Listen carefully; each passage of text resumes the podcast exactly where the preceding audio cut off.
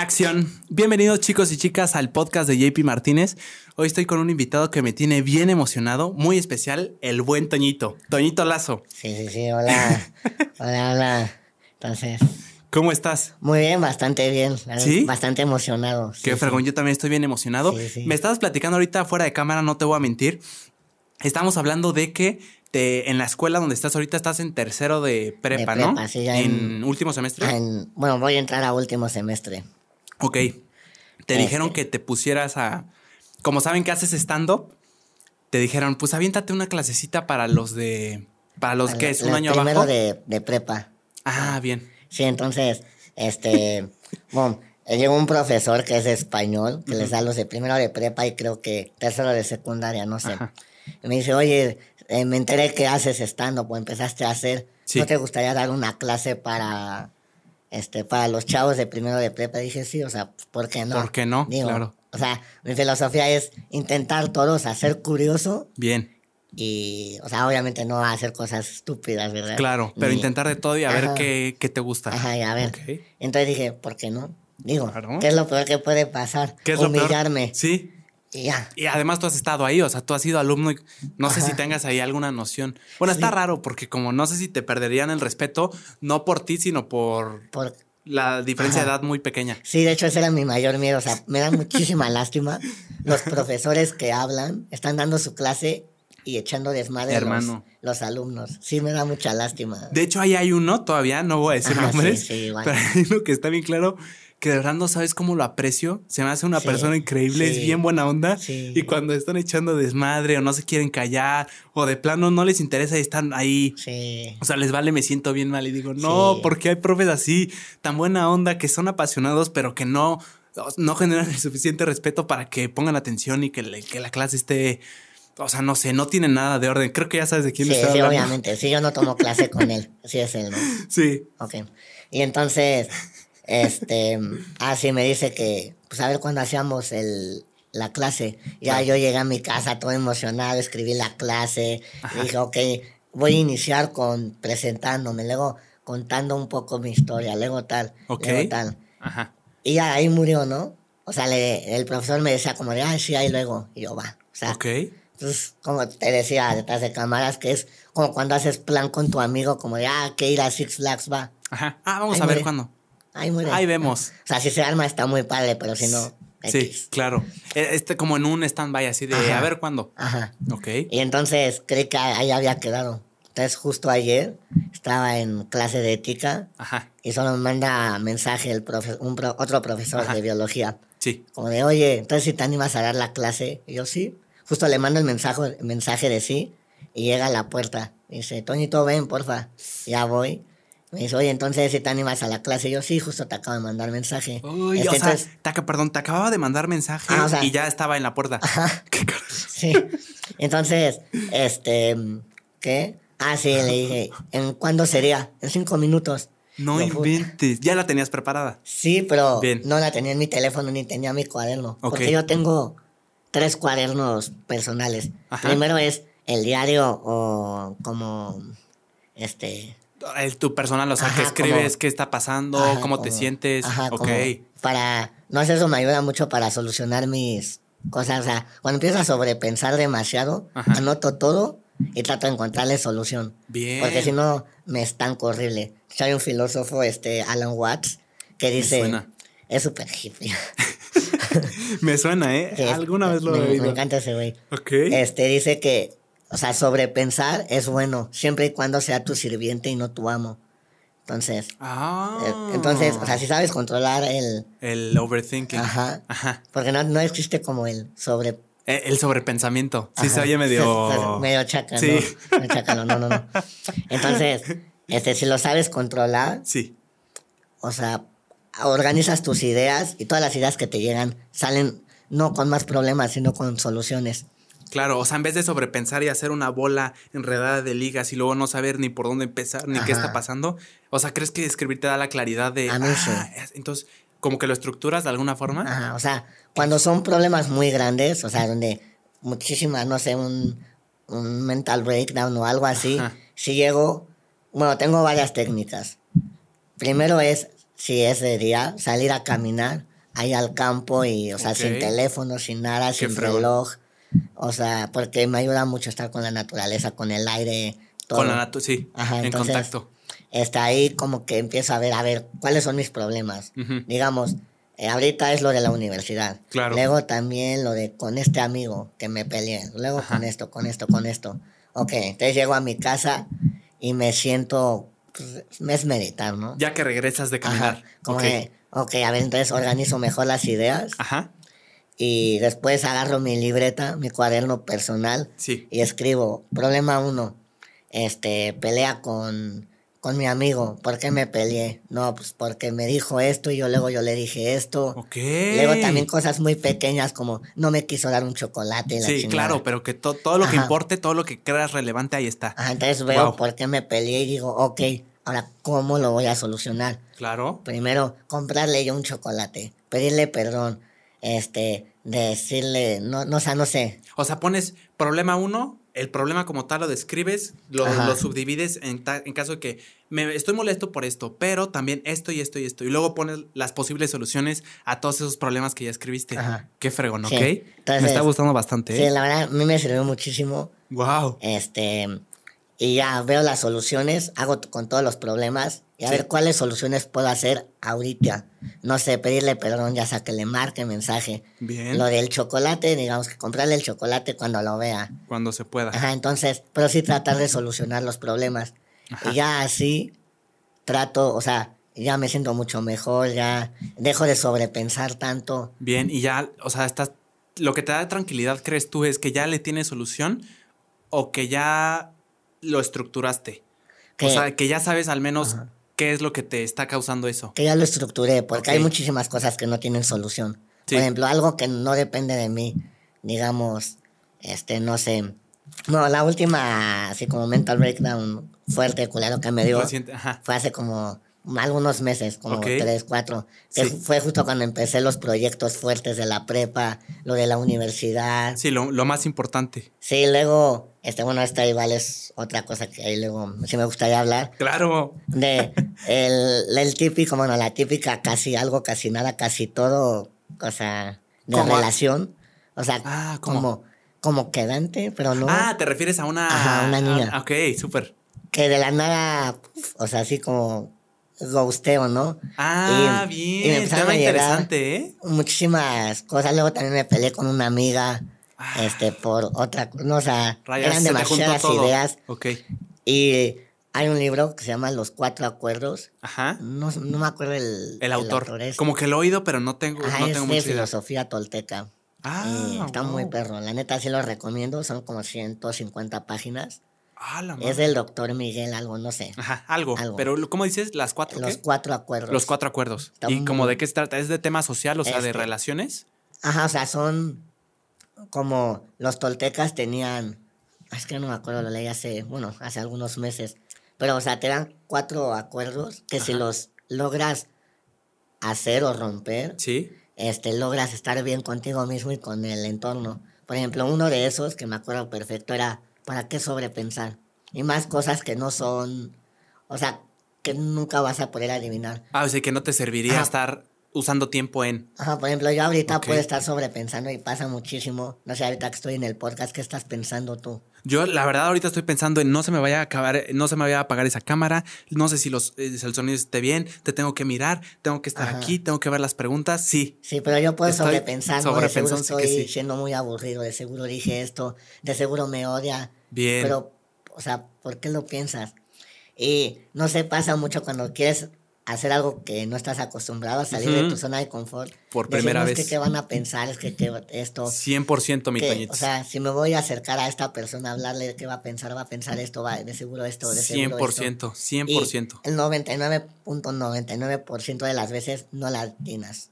O sea, no sabes lo que está pensando la otra persona. Y además, muy interesante, Toñito, porque yo me acuerdo de ver un video que decía que para las personas, obviamente creo que todas las personas cuando están, como tú dices, en, un, en una nueva situación o se sienten nerviosas y son introvertidos y están ahí o que de plano se sienten incómodos ante nuevas cosas, están pensando, todos pensamos que nos están juzgando. O sea, que las personas están ahí viéndonos y a ver cuándo la regamos y a ver si ven lo que tú estás pensando que se da de tus inseguridades, según yo. Pero dice que en realidad a nadie le interesa. o sea, que si te pones a pensar, todas las personas que, crees que te están juzgando, en realidad están pensando lo mismo que tú. Están pensando en que todos los demás, incluyéndote a ti, están juzgándola. Entonces, como que a mí me ha tranquilizado saber así como de, ay, ¿me están juzgando? No, ni de broma, están pensando en que la están juzgando como yo. Entonces sí, es un tema bien raro porque... Igual, no sé, comparto lo mismo y es, ok, en el caso de que sí te están juzgando, nunca vas a saber. Y da lo mismo. Claro. O sea, X. No, claro. Bueno, entonces, así iba con lo del libro. Ese era uno de los cuatro acuerdos, los otros tres no me acuerdo. Bien, pero, ajá, eso me sirve para no sobrepensar tanto. Y encontrar una solución lógica. Por ejemplo, lo de este mi amiga, ¿no? Que me había peleado. Sí. Yo estaba pensando, no, es que seguro ya me odia y la, la chingada y todo eso, pero fue como de, güey, no. Ni de broma. Relájate. Sí, claro. O sea, entonces, ya digo que este, tengo este cuaderno personal.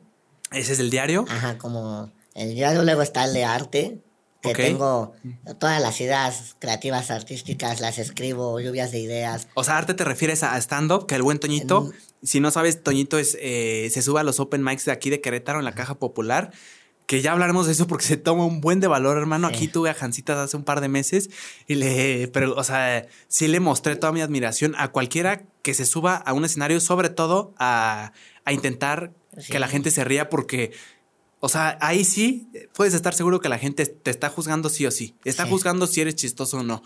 Y te lo van a, hacer saber bien clarito si no. Entonces, eh, si el buen Toñito, a arte yo te refieres a ah, comedia, stand-up. No, stand-up tengo otro cuaderno. Ah, bien. O sea, o sea en el de arte más es, A ver, se me ocurrió este dibujo y lo hago. O esta idea para fotos o para videos. Y los hago. Nunca, o sea, Casi nunca se concluyen los proyectos, pero son lluvias de ideas. Ok, ahí anotas como pura idea básica, así de hacer esto. Ah, no sé, se me antojó hacer un video donde haya una toma de este jugo girando, ¿no? Y lo anoto, y ya. Y ya. O luego se me antojó hacer un video sobre cómo funciona el agua, y ya. Y empiezo a sacar el guion, lo hago y todo, pero nunca lo grabo, ¿por qué? Pues, pues porque... Pues ya. Pues ya me dio flojera, pero ahí está. Pero ahí está. ok. entonces ese es otro cuaderno. Ajá. Y el tercero te digo que es el de stand-up, que hay igual lluvia de ideas como, no sé, pasa una situación la más, la, la que sea. y Llego y le escribo, no sé, ir a la escuela, y ya, esa situación, que es como la premisa, ¿no? Para hacer un chiste. Claro, el inicio, o sea, la base, ¿no? Y luego ir a la escuela, a ver, entonces, este, yo nunca tomé curso de stand-up. Bueno, sí llegué a ver videos, pero siento que no me sirvieron mucho porque, o sea, siento que el stand-up es como, es como acercarte a ser amigos. O sea, no hay una fórmula. No hay una cosa, o sea, es muy de acuerdo a la personalidad de cada quien. O sea, tú llegaste a ver videos de YouTube de comediantes dando sus, sus clases, sus cursos. Así como uno general, ¿no? Ah, como, a ver, esto es, esto es la premisa, esto es el remate, esto está. Ah, bien, teoría básica. Ajá, súper básico, porque te decían debes de escribir así. Pero yo veía chistes que estaban escritos así y nadie se reía y a mí no me gustaba. Entonces, ¿para qué iba a hacer algo que no me gustara? Es como lo que te decía de, eh, estábamos hablando ahorita de que las universidades, que te digo que no sé si estudiar cine o no, porque muchas universidades se cierran, o más bien he visto que youtubers que yo admiro, que que, conocen o saben de sus alumnos o sus mismos empleados que estudiaron cine o producción audiovisual, que, te limita a la técnica del maestro, o sea, te enseña de acuerdo a su técnica, entonces así como tú dices, el maestro tiene su técnica y le funciona y le gusta a él, y como es la, es la única que la acomoda o es de las que más les gusta, se las intenta enseñar a los alumnos y los alumnos, como es su nueva, eh, es información nueva para ellos, lo toman como, ah, así debe de ser, cuando en realidad eh, tal vez no sepan que hay 500 o que tú mismo vas construyendo tu propia voz. Entonces sí, me relaciono un buen con eso. Entonces, te digo que vi estos videos y sí habían cursos y así, pues estaban muy caros. Entonces dije, la neta, no. ¿Cómo cuánto cuesta un curso de Este, por ejemplo, hubo uno en un bar aquí en, en Querétaro que estaba como a cuatro mil pesos. ¡Hala! Que, o sea, sí. Que seguro lo vale. Sí, sí lo vale. No digo que no. Claro. Pero, no sé, Ricardo Pérez. Ajá. Este, dice que, o sea, él no tomó ningún curso, que él fue aprendiendo a madrazos. Ah, no sabía. Ah, Slobodsky sí tomó. Slobo lo tomó con, este, con Curiel. que siempre lo menciona, está padre. Y, ah, de hecho, igual estaba su curso, ese estaba como a dos mil pesos. El de Buen Gon. Ajá, pero ah, online. Es online. Ajá. Pero la neta dije, o sea, no, mira, ve, la verdad, o sea, no es algo a lo que me quiera dedicar. Ah, ok. Porque, o sea, es algo, o sea, probar, o sea, ser curioso y probar, o sea, si al final me gusta y si me quiero dedicar y se da la oportunidad, no me quejo. Bien, ahorita no piensas ni de broma que te vas a dedicar a ser comediante estando pero. No, o ah, sea, bien. pero me gusta la idea de, de subir y no sé, o sea, es que, bueno, todos los comediantes lo dicen, una vez que te subes, es como una inyección de heroína, o sea, adicto a la audiencia, adicto a las risas. Sí, bueno, yo siento que luego cuando me subo, que no doy risa y así digo que puta, no, si me fue muy mal. Sí. Y bajo y todos, no, muy bien, te fue súper bien. ¿Sí pasa eso? Sí, o sea, porque primero te subes y todas las luces en la cara. Ah, bien, claro. No ves nada. O ves la primera fila y ahí ¿No ves nada? Nada. Que eso es algo bueno, ¿no? Sí. Yo ayer estaba viendo los videos que me mandaste de tu rutina y sí se ve el reflector y luego una luz que se ve cuando estás que me dice Jancitas que cuando te queda un minuto de los cinco que te dan para tu open mic, ah, te echan una luz para decirte ya ve acabando, ¿no? Perdón, eh, eh, una falla técnica, una disculpa. Regresamos. Este, sí, entonces, ajá, bueno, lo que dice Hansas, Jancitas, sí es, o sea, llegas, son cinco minutos. Ajá. Esto estamos hablando de los open mics. De los open mics. Que para quien no sepa, para, si tú no sabes, un open mic es. Eh, vas a. A ver, mejor el experto. este, llegas, son 15 comediantes, 20, 10, los que sean. Normalmente 15, bueno, al menos en los bares que he ido. Sí. Este, vas, son 15 comediantes y cada comediante tiene 5 minutos para probar sus rutinas o sus chistes. Sí, claro. Y ahí ve, no sé, a ver, se rieron en esta parte, en esta no, en, esta debo de meter mejor esto. Ah, bien, vas modificando y la vas puliendo. Ajá, porque no te puedes subir al escenario grande sin saber. O sea, no puedes correr si no sabes caminar. Y además el escenario grande ya no son cinco minutos, es como una hora, ¿no? Una hora, sí. Básico. Que la otra vez me aventé el RPM de Franco Escamilla. Hermano, eran dos, eh, me quedé en la hora 40 y todavía no acababa. Y dije, no, o sea, seguro en algún punto tendrá partes que no, que ya de plano se pierda y no de risa. Hermano, yo estaba risa tras risa y cambia de anécdota y está conectado. Hermano, yo no sé cómo se llega a ese nivel, pero empiezas en cinco minutos que es el open mic. Ajá. Así empiezan todos, ¿verdad? Sí. O sea, y escribir esos cinco minutos y está perro, o sea. ¿Sí? Sí, te digo que yo primero, o sea, lo que hago es, este, las ideas, ¿no? Pues tal, tal, tal. Entonces, de estas ideas, las desarrollo con, digamos que, con distintas personas. Digamos que un, un gótico, ¿no? Luego un rockero, luego un hippie, luego un tal, tal, tal. O sea, la misma situación.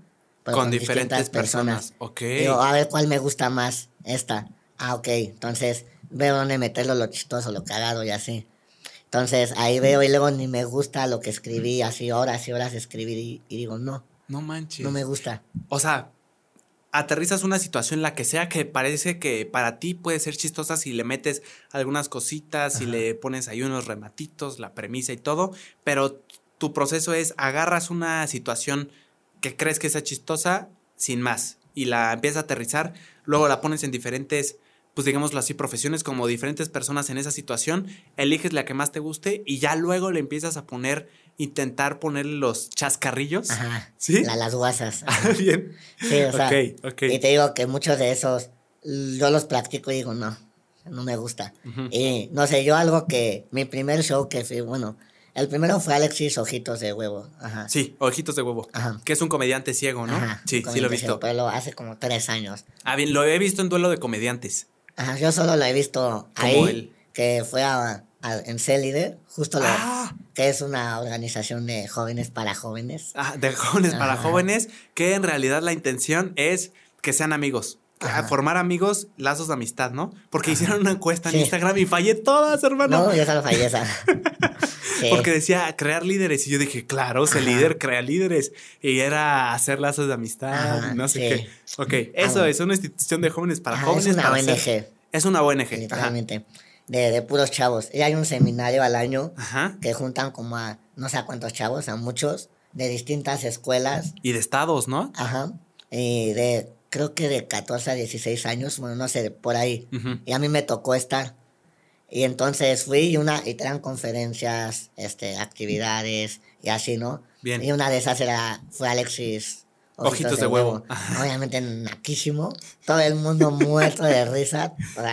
¿Sí? Carísimo. Y dije, wow, o sea, me gusta la comedia. ¿Esa fue la primera vez que viste stand-up en tu vida? Ajá. ¿En vivo o la primera vez literal? Este, el, en, yo creo que las dos. O sea, ah, o al menos el recuerdo.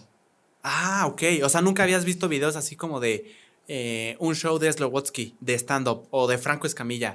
O este, de... Chance sí, pero como que muy. O sea, tu primer recuerdo es ese. Ajá. Ajá.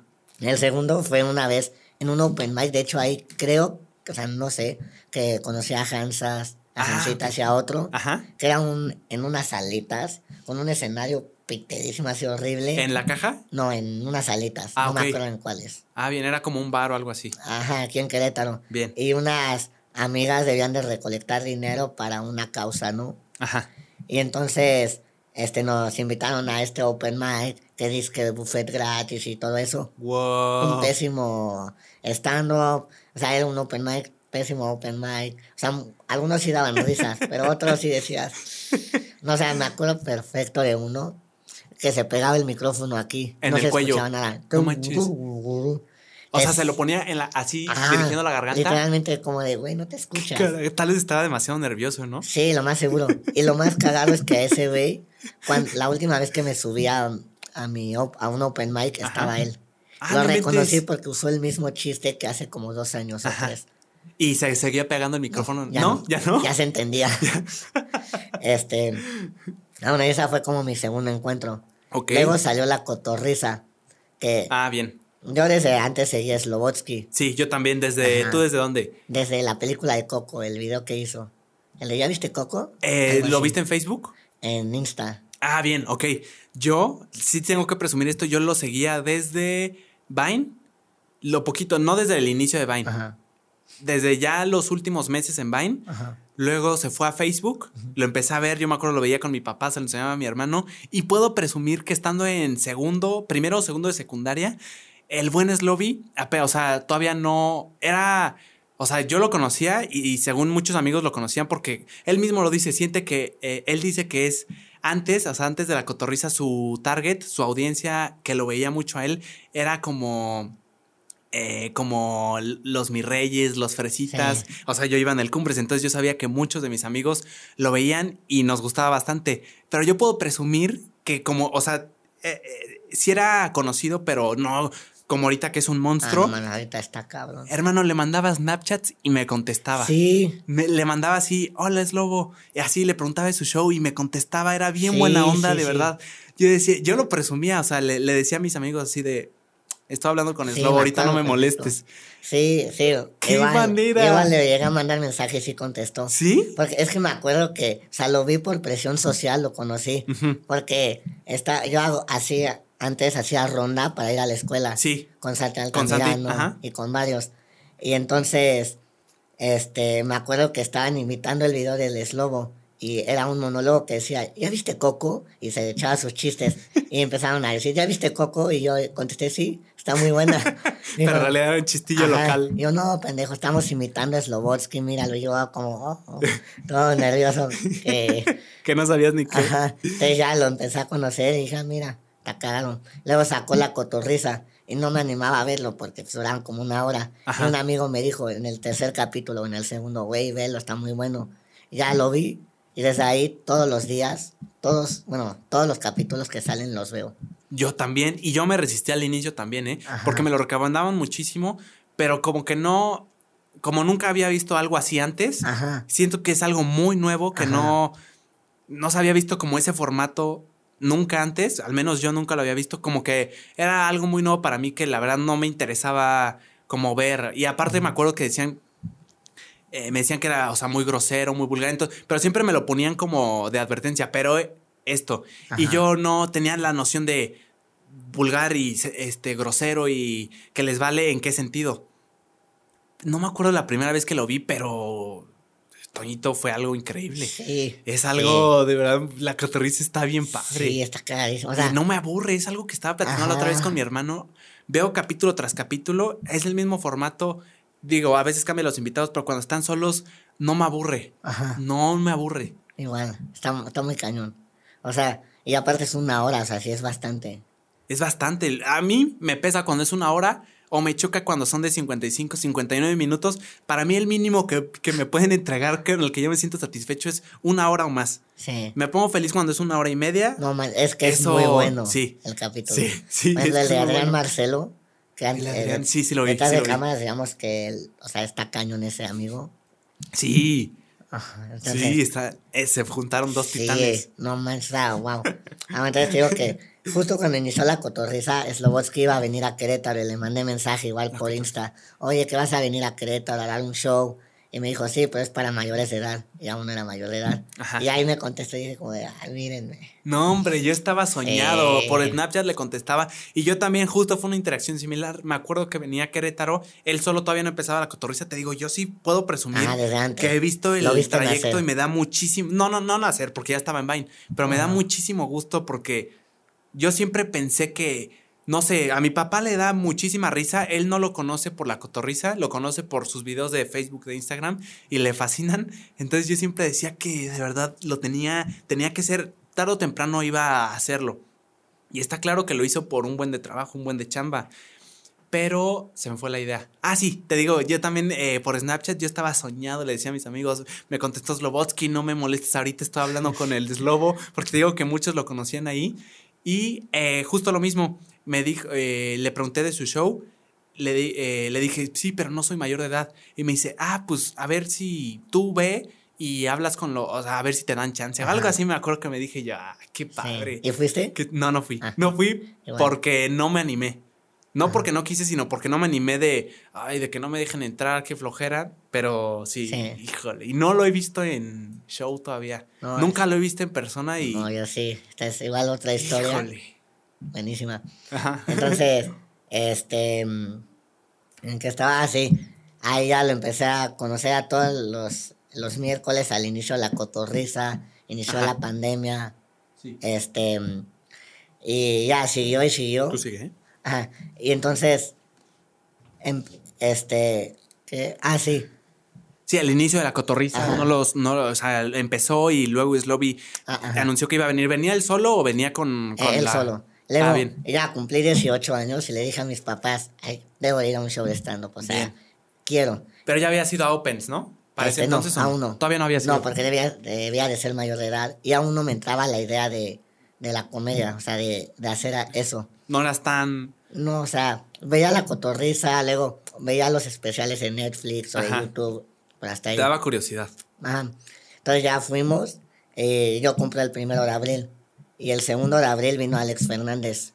¿A dónde vino? Aquí a la Caja Popular. A la Caja, ah, ok, ok. Entonces, este, me invitaron mis papás, ya fueron mi mamá y mi papá y yo, y y a mi papá como de, mira, a ver, si quieres, como ya eres mayor de edad, es la primera vez que tomas. Si quieres te invito a un ah, tequila y yo. Fue el paquete incluido. Primera vez. La primera vez. Obviamente, ¿cómo se toma esto? Hay ¿Cómo es, pa? Hay que asco tequila, muchi. bueno, y entonces, este, así, o sea, yo lo obligué a mis papás a llegar como una hora y media antes para agarrar buen lugar. En la caja. Ajá. Que, decíamos que era, caben como 100, 150. Sí, ajá, de 100 a 150 más o menos, según yo. Entonces, que así, nos tocó hasta adelante. Y normalmente los comediantes en su show agarran a alguien del público para hacerle chistes. Sí, e, eso me lo explicó Jancita, se le llama cabaretear, ¿no? Ajá. O sea, ahí echar la guasa con alguien. Ajá, ok. Ah, y, y agarró a mi papá que estaba en el sillón así bien sentado, ¿no? ¿Quién? ¿Alex Fernández? Ajá. Ah, ok. Y este, ay, también ahí conocí a Gaby Navarro. Gaby Navarro, eh, sí. De las mejores que he visto en ¿Sí? mi vida. Está, está muy cagada. No, me consta, nunca he visto un show de stand-up o en un podcast nunca la he visto, pero la he visto, eh, se hizo muy, muy viral esta... la política. Sí, con, el, con estas parodias de... Sí, es una como de telepatía. La eh, ándale, ándale, ándale. No soy, no soy, cualquier perra, soy la más perra.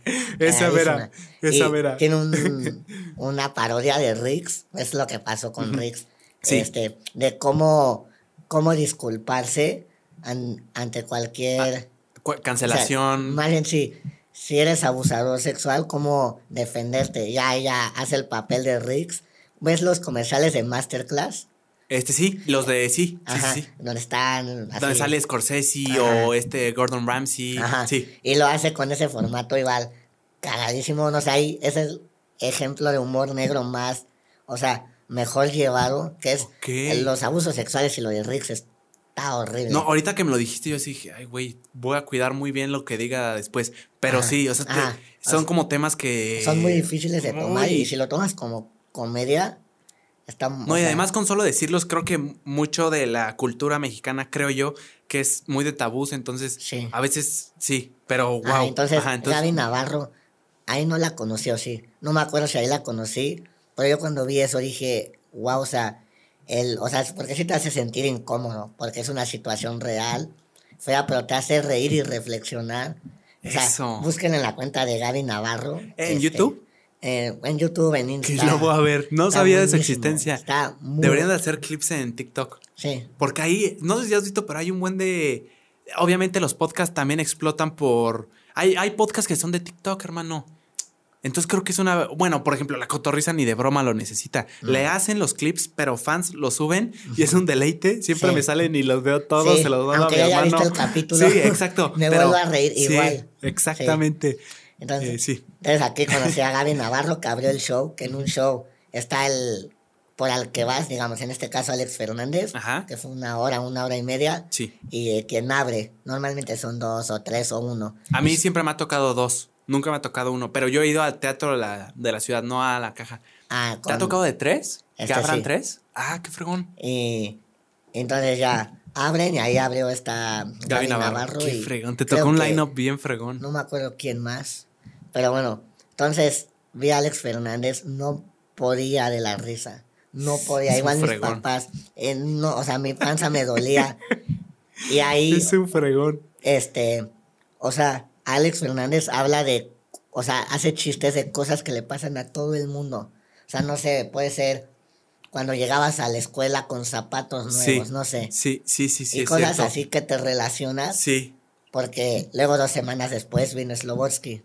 Y dije, mis ahorros se van ahí. Híjole, qué fregón. Y fui el último boleto, fui el sold out. No manches, fuiste, ¿cómo sabes? Porque, este, llegó, salió el, el, salió a la venta los boletos y andaba en una plaza y entonces no, o sea, no tenía mi tarjeta, estaba en mi casa. Entonces media hora después ya llegamos a mi casa, agarré mi tarjeta, iba a comprar como dos boletos para un amigo y no me dejaba, ah. solo uno. Entonces lo compré y luego luego subieron sold out. No manches. ¿Ya estaba la cotorriza? Ya. No, manches, no, y así el 11 de abril. Qué fregón. este año. O sea, ya no pudiste llevar a alguien más. No, entonces fui yo solito dije, pues bueno, no importa. Necesito de alguna manera hacer que Slobotsky me vea. O sea, tengo que captar su atención. ¿Cómo? No sé. ¿Te llevaste una planeta fosforescente o algo así? No, mi, mi plan inicial era agarrar, o sea, me compré un shot de tequila y si me veía o algo, como dedicarle el shot, ¿no? Ah, así, o sea, haz de cuenta, si hacía reojito contigo, le hacías salud. Ok, bien. bien me pendejo, crucé las piernas, o sea, así. y le pega a la mesa y se cayó todo el shot completo. Y yo, puta. Mm. ¿Estabas en primera fila? No. Este, digamos que aquí está el escenario. Ajá. Y bueno, acá. Cerquita. Y yo estaba, no estaba medio lejos. O sea, estaba... pero sí era fácil que te viera. Más o menos. Ajá. Ok. Y él tiene. Bueno, lo cuenta. Ah, de hecho, lo cuenta en la cotorriza, así que no sé ya tanto quemar un chiste. No es spoiler. Ajá. Pero tiene, o sea, un chiste de hecho, ya lo ha contado todo el, el chiste en la cotorriza de fantasmas con síndrome de Down. Eh, sí. Sí, que sí, sí, sí lo he visto. Y entonces, ¿Cómo se llama el fantasmita? No me acuerdo. Ay, no me acuerdo, pero sí es muy famoso, sí. Ajá. Sí. Y entonces, ¿qué? Ah, sí, dice, para cabaretear. Ajá. Dice, ¿quién de aquí ha convivido con alguien con Down? Ajá. Y yo rápido levanté la mano como de mal en madres. Y yo, ¿Pero si habías convivido o no? Sí, pero ah, muy poquito. Bien, bien. pero dijiste, esta es mi oportunidad. Ajá, el, mi hermana tiene una amiga. Que tiene síndrome de Down. No, que tiene un hermano. Tu hermana tiene una amiga, que tiene un hermano que tiene síndrome de Down. Ajá, entonces luego se hacían de que si la fiesta o lo que tú quieras. Ahí se veía. Y como era de mi edad, convivíamos. Ah, muy bien. O sea, no mucho, pero sí llegué. Y el eslobo dice, no dije quién ha convivido, no quién tiene. Te dijo a ti. Ajá. Y todo, no manches, la risa, esto. Te agarró ahí de arpón. Ahí, X. Sí, o sea, claro. No me enojé ni nada. No, claro. Y luego, acabando el show, le escribí a Slobo como, no, pues muy chingón tu show y todo eso. Pero este, no tengo síndrome de Down. Bueno, si no se ve en la cámara, tengo una malformación en el rostro. Sí, en la parte izquierda. A la izquierda, Ajá. donde está la cámara. Sí. Y, y entonces, ¿qué? Y me contesta Slobo. ¿Te contesta por Insta? Por Insta. No mames. Oye, qué chingón, en serio, que aguantaste vara y, voice note. ¡Ah, la madre! Estaba soñado, no, o sea, no podía creerlo. ¡Guau! No, pues es que. Yo también la otra vez reaccionó a una historia que lo etiqueté de una tontería y reaccionó con el de risa y yo estaba. No, es que. Este, no, hombre, no, no, no, ahorita no me estén hablando. Entonces, ya me puse a poner que chingón y todo eso. Le dije, oye, dije, bueno, voy a aprovechar. ¿Tú crees que me podía tomar una foto contigo? Ajá. Me dijo, sí, espérate a que todos se vayan y te ven en el estacionamiento. Y le dije, va. Entonces me esperé, me compré un carajillo para hacer tiempo, en lo que todos se iban. Y llegó, no sé si sea el dueño, pero alguien, mm, según yo. Hay un bubu, ¿no? bubu Romo. Ajá, es. ¿Cómo se llama? No, no era él, era otro. Ah, Raúl. No, calvo. Es calvo. Eso es lo único. Creo que, Bubu es calvo, sí. No, pero. ¿Quién sabe? No, no es Bubu. O sea, ese sí lo ubico. Ah, ok. Pero es otro. Raúl Trejo, no, no sé. Telles. No, ni idea. Este, bueno, el chiste es de que llegó él y me dijo, oye, ya pagaste tu cuenta y le dije, tú a uno. Eh, la Lolita ya la. y digo, bueno, si quieres, acompáñame. Y ya, ok. Dije, hmm. Sospechoso. Em, preparé la cámara, mi dinero. Fuimos como a la, a la caja. Y me dijo, si quieres, vente. Yo, me lleva a los camerinos. Y yo, no mames. No, no, ¿qué dijiste? Ya valí. Y empieza a gritar, Slobo, Slobo. Y ya sale Slobo del camerino y yo, no mames. No manches. Y ya, conozco a Slobotsky, ¿no? ¿Ahí tienes la foto? Sí. A ver, ¿la puedo ver? Sí, sí, sí. Kiefer, no, y es que de verdad, eh, yo la otra vez lo platicaba con mi hermano, Slobo tiene algo especial, hermano. Es tan sincero, creo yo, este fue mi análisis que sí lo pensé y lo reflexioné bien. Slobo es tan sincero y dice las cosas tal como son, sin importar que le dé pena o que él mismo se humille porque él hizo alguna tontería, que se identifica, creo que es, es, de esas personas que se identifican perfectamente con, o sea, que la gente se identifica con ellas porque no tiene miedo de contar o de decir cosas vulnerables que muchas personas no lo dirían por pena. Creo que eso es lo que hace que tengas como a Slobo bien identificado, o sea, que te identifiques mucho con él. Sí. Hay muchos que sí, está muy fregón. Sí, entonces, déjame tomar agüita. No, qué fregón. A ver, no creo que se vea, pero. Si quieres, ahorita te mando la foto. Sí, ándale. qué fregón. No, man, sí estaba soñado y, ya me platiqué con él como cinco minutos. Qué padre, ajá. Y.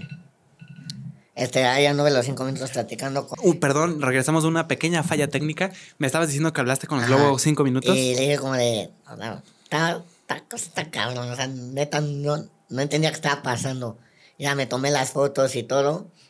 le dije que, o sea, me empezó a decir que neta, qué huevos tenía de, o sea, que el chiste, o sea, quedó, o sea, no lo hizo con intención que yo tengo una malformación y lo hizo con ese, con esa intención que. Con ese, con, sí. Fue solo porque sí, le dije, mira, ve, aunque lo hubieras hecho con esa intención, si me enojaba iba a perder más. ¿A qué vas a la caja popular de un... Eh, me decías, Cancitas, que es el primer bar de comedia en toda Latinoamérica que se hizo específicamente para comedia. Sí, está muy cañón. Entonces sí, estaría medio raro. esa. Sí, o sea, te vas predispuesto a reír, o sea, vas ahí a... Y, ajá, y, sé que es lobo, es humor muy negro. Sí. Entonces no me podía enojar. Claro. dije, mira, ve, la verdad esto de mi malformación, o sea, he aprendido a, o sea, a reírme de esto, a que no me vean, o sea, mal, o sea, soy una persona más. Claro, claramente. ya platiqué de eso y todo bien.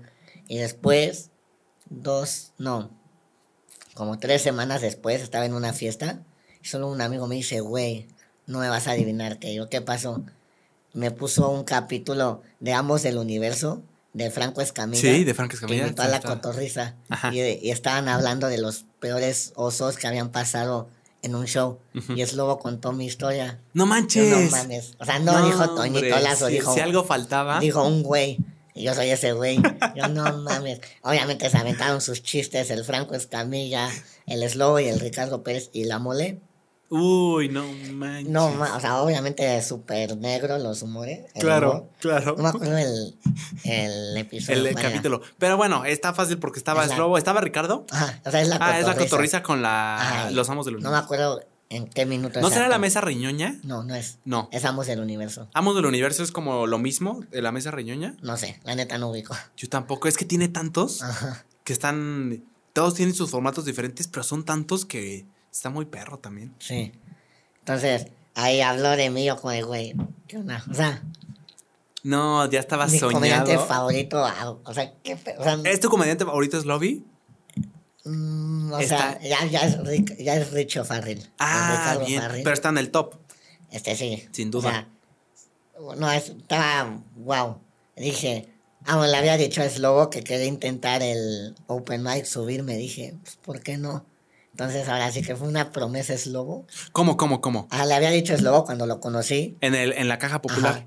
Que me gustaría intentar y me dijo, güey, sí, ya tienes, o sea, tienes la valentía de hacerlo, súbete. ¿Nunca lo habías hecho? No. Ah, fue tu primera vez en la caja popular. Ajá. Ah. Entonces ya llegué y conocí a un comediante buenísimo ¿Cómo se llama? Eric Zamora. Eric Zamora, ¿es queretano? Sí. Wow, no, no lo conozco, lo voy a buscar. Ajá, Eric Zamora, qué fregón. Se sube muchísimo a los Opens aquí en Querétaro. Es, te lo juro, de los más cagados que he conocido. ¿Sí? Está cagadísimo, demasiado. Qué fregón. Y es súper buen tipo y todo.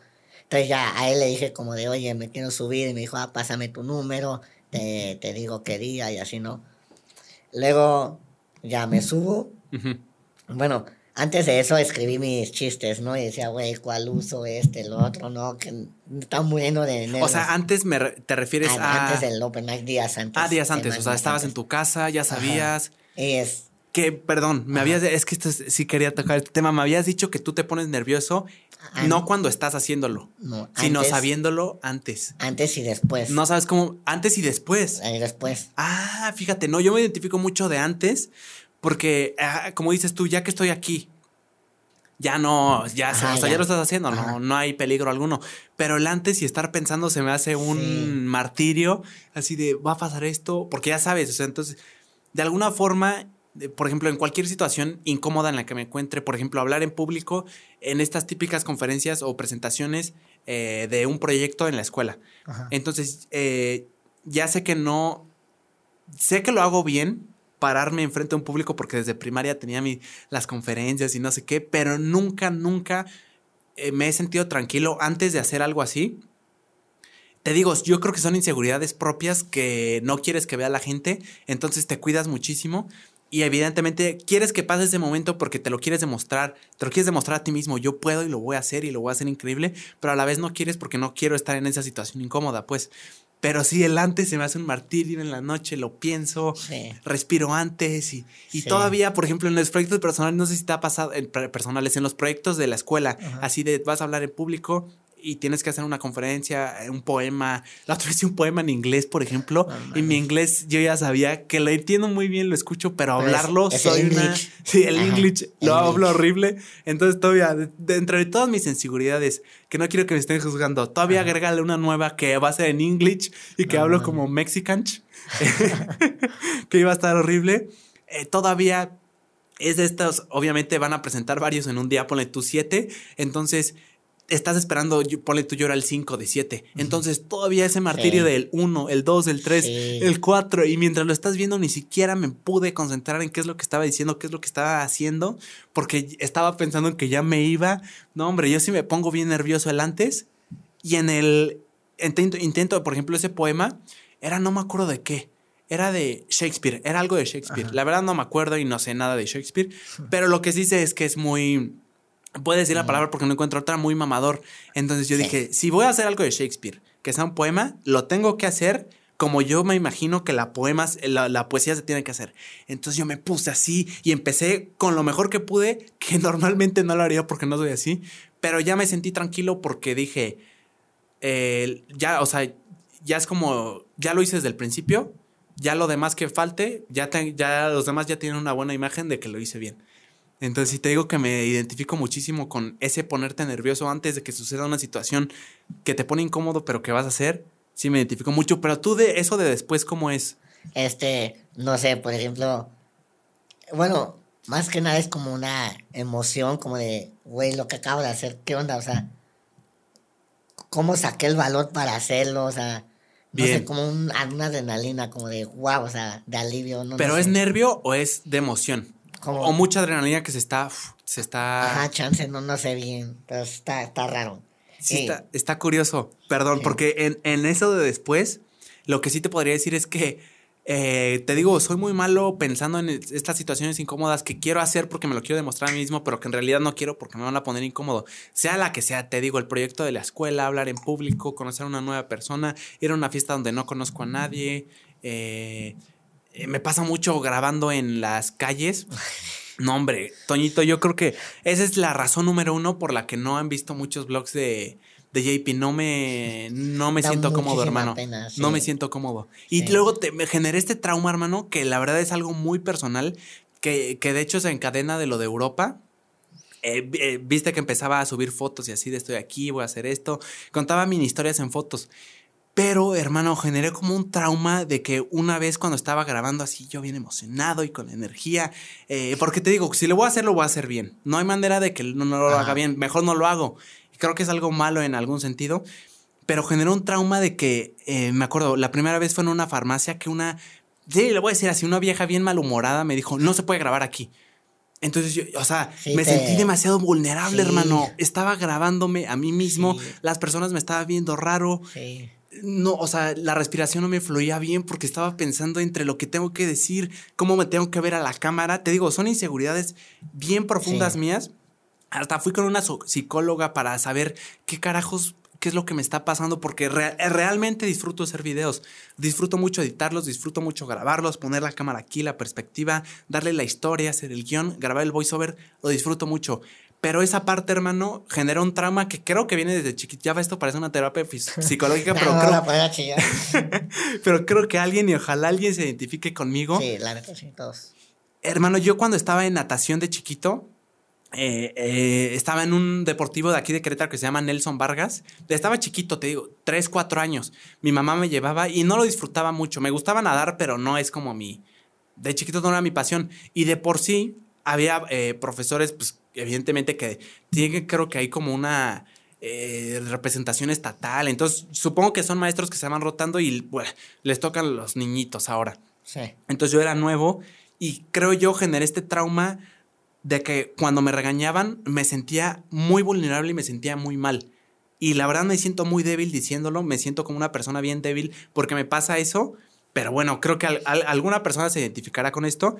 Desarrollo ese trauma, según yo, trauma no sé, pero así lo veo yo. Desarrollo este trauma tanto que le pido a mi mamá que en todas las clases de natación, no le decía por qué, porque te digo, me da mucha pena porque me siento débil. Le digo, ma, por favor, estate ahí. Tú no preguntes por qué, estate ahí. Y me acuerdo, este, sí, o sea, la pasé. No, o sea, digo, esto es un problema bien privilegiado, tener clases de natación en un deportivo privado, ya sé, pero ahí digo, esos son problemas que cada quien tiene. Entonces sí, le decía, y ya un día me sacó la, la verdad así, sí, esto pasó, ma. Yo me acuerdo, lloraba, hermano, eh, no me la pasaba bien. Me acuerdo un día lloré ahí cuando el profe como que me dio el breakdown ahí. Y desde ese entonces creo que tengo un, te digo, no sé, no sé, no soy psicólogo ni mucho menos, pero desarrollé este trauma de que cuando alguien me reprime, cuando estoy vulnerable, o sea, no, por ejemplo, los maestros, no, eso no es así, o te regaña tu papá tu mamá, no, eso, eso no, todo bien. Cuando yo me siento vulnerable, que grabar en público, todas las personas te están viendo y es algo muy extraño, creo que todavía México todavía no lo tiene muy eh, normalizado como en Estados Unidos, que es muy normal ver a la gente caminando con una camarota, hablándole a quién sabe quién. Yo, me, este, yo me sentía muy raro y luego la energía. O sea, no es que finja para los videos, pero sí le doy un plus de energía. Lo decía Logan Paul, no sé si lo conozcas. Sí, obviamente. Un youtuber que yo, la verdad, es una persona que, carajos, o sea, yo lo veía de niño mi aspiración, o sea, ese, como que me identificaba mucho con él en cosas que no me atrevía a hacer, pero que él las hacía y decía bien. Y entonces era como una figura eh, del internet que yo admiraba y que admiro todavía muchísimo. Entonces, sí, te digo, él decía que cuando está la cámara, y de hecho, yo es Theory que me mencionas, que son unos youtubers bien fregones, que en realidad tienen esta filosofía de, de decir sí a, través de hacer las cosas. Eso, de salirte de su zona de confort. Me acuerdo que un día fueron e hicieron un video, no sé si lo has visto, A Day with Logan Paul, que es un día con Logan Paul. Entonces, el Logan Paul estaba en su pico y estaba haciendo blogs diarios, que es una locura, hermano. Es una verdadera locura hacer blogs diarios. Es imposible está muy cañón. Estos temas me fascinan, pero no me quiero desviar del, de lo que estaba diciendo. Ajá, el buen Logan van a grabar y Logan dice que lo, lo, ponen ahí. No sé si alguna vez viste un blog de Logan de los viejitos. A él le gustaba azotar platos y tazas y su energía se le veía. En el video tú lo veías normal, pero Jesse y ahí se me cambió la perspectiva de, de cómo grabar videos eh, enfocan a, eh, te digo, era un día con Logan Paul. Lo que hacía Logan Paul en todos sus días, entonces lo enfocan grabando su blog. Entonces alguien lo estaba grabando y Logan está hablándole a la cámara, pero así, haz de cuenta, te estoy diciendo, y vamos a hacer esto. Corte, así, y ya se ponía normal. Y luego sigue, y pa, pa, pa, pa, pa, una. Eh, desabaste, quién sabe qué de energía. o sea, saltaba tanta energía y azotaba platos y no sé qué. Entonces sí, lo que él dice, Logan dice, no finjo en la cámara, simplemente como soy, le pongo dos pilas de energía. Entonces sí, te digo, yo, Logan es mi figura a seguir, es un fregón, sus videos me fascinan, yo lo quiero hacer con su filosofía. Entonces te digo, yo eh, cuando grababa, ahorita no lo hago tan seguido, eh, le quería dar ese plus de energía. Entonces si ya de por sí ya es raro, yo me siento muy inseguro, me siento muy vulnerable, me siento muy raro, hablándole a quién sabe quién pero en realidad no quiero que ellos sepan que yo me siento así, es, ok, me tengo que controlar, tengo que verme bien, tengo que verme feliz, tengo que verme emocionado, que en realidad sí lo estoy. Sí. Pero, en realidad, o sea, pero no en ese momento porque estoy pensando en que me tienen que ver así, entonces se vuelve como una presión y agrégale eso que la gente no está muy familiarizada con lo que está haciendo. Es simplemente raro, hermano. O sea, yo lo admito porque si veo a alguien así de la nada, así digo, está extraño. Ni siquiera para juzgarlo en mal sentido, sino que qué raro. Y de hecho mi psicólogo me dijo, o sea, es muy poco común, entonces la gente es normal que le dé curiosidad y que te empiece a ver. O sea, llamas la atención y no te puedes quejar de eso. Entonces te digo eso y con este trauma que te digo, lo dejé de disfrutar, hermano. El hecho de grabarme a mí mismo se volvía una cosa y agregándole esto que te digo de me pongo nervioso antes de, yo mismo eh, me, ponía mal, me ponía de mal humor porque lo, lo quería hacer, porque tengo esta contradicción mía de que yo lo quiero hacer y no interesa, no me voy a parar por una tontería así. Entonces son como estas dos partes de mi... Sí, te entiendo totalmente. Luchando ahí y, ok, sí lo voy a hacer porque yo puedo y no me interesa lo que piensan, no me interesa que pase. Es esto peleando con, eh, no lo hagas, te vas a sentir muy incómodo, tus inseguridades, el trauma, todo eso. Entonces por la paz dije, no lo estoy disfrutando. Ese hecho, te digo, editar, grabar, todo eso me fascina, hacer la historia, pero esa cosa no quiero mostrar a la gente algo que no soy realmente.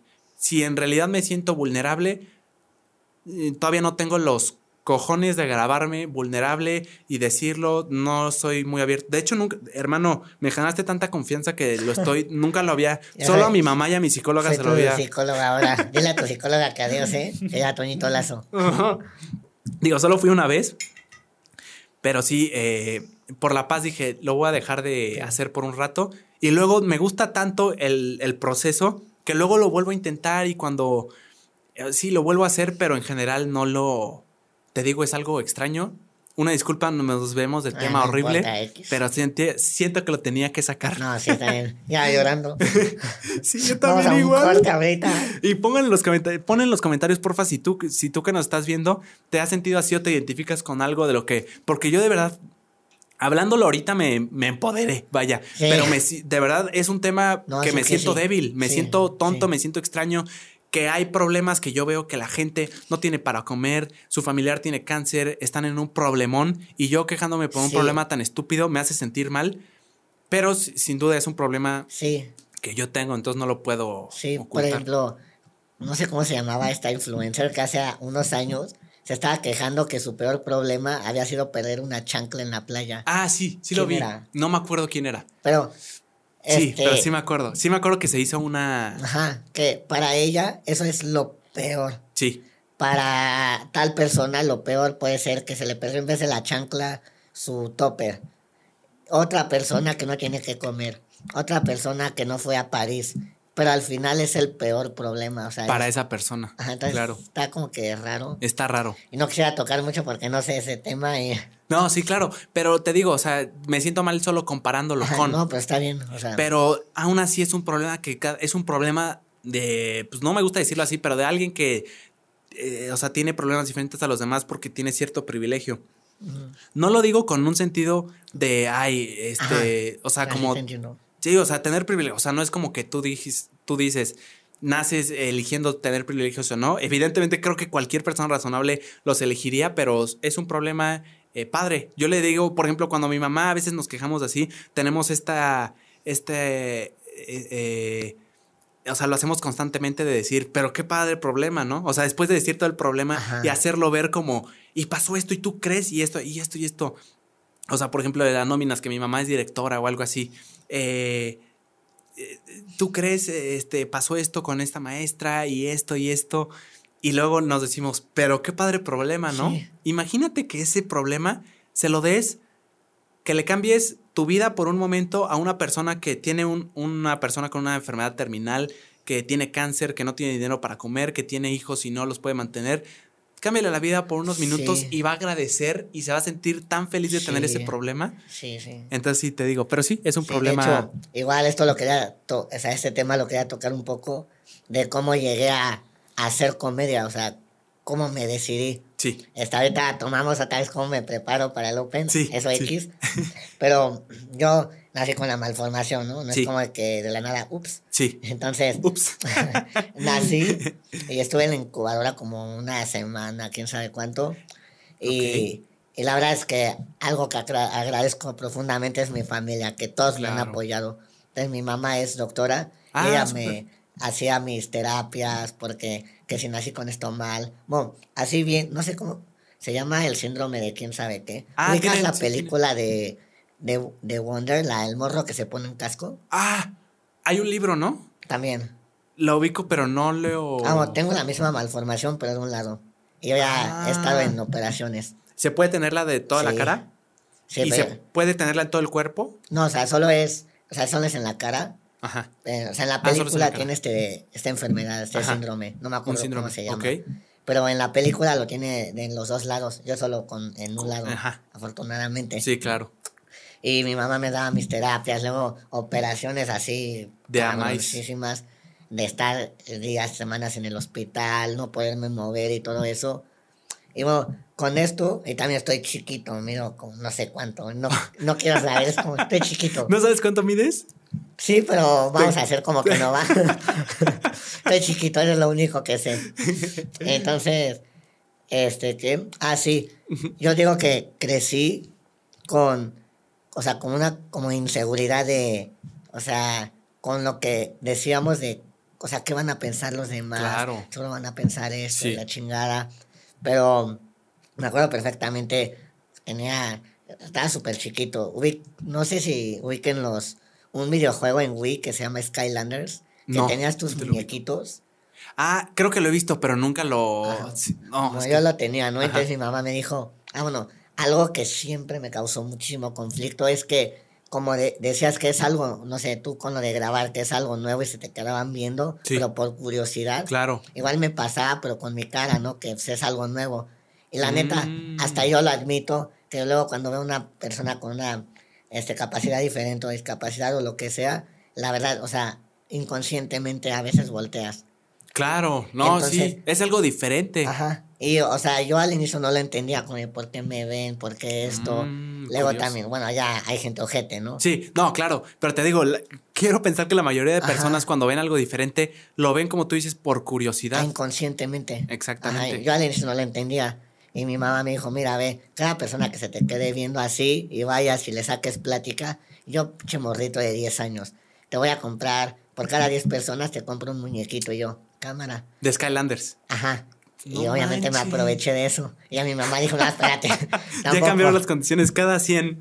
sí, digo, no, espérate, nos vas a dejar pobres. Oye, wow. Entonces, ahí perro. empecé eso. Y luego también muchísimas personas me decían que era una inspiración para ellos. Yo, o sea, solo estoy viviendo la vida. solo existo. Solo ese es mi propósito. Existir, solo existo. Jugar, o sea, de niño jugar y ya.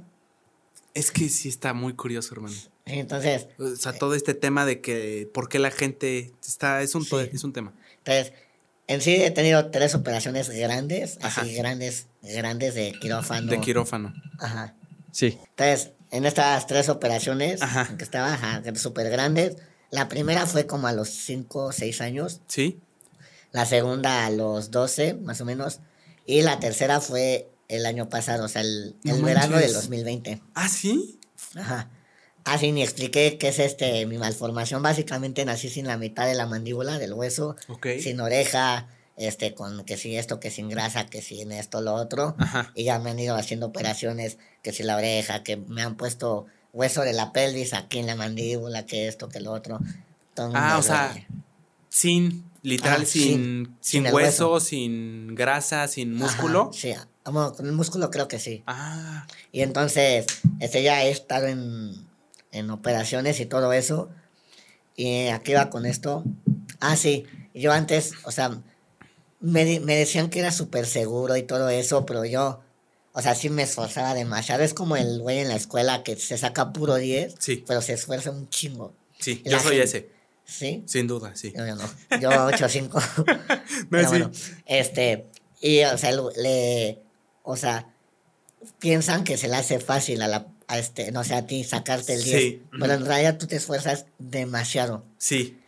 y sí lo ven, ¿eh? O sea, sí ven, sí me llegaron a decir varias veces, ah, he matado y así. Sí, o sea, sí. Pero sí, como dices tú, si alguien no, no te conoce muy bien y nada más ve tus, tus calificaciones así, dice, ¿qué onda ese güey? Es un genio, pero para nada. Que hay personas que sí, ¿eh? Ah, no que sí, son. Entonces yo me esforzaba muchísimo en socializar. Y justo mm. llegó la adolescencia, que empezaron las fiestas, las pedas y todo eso. Sí.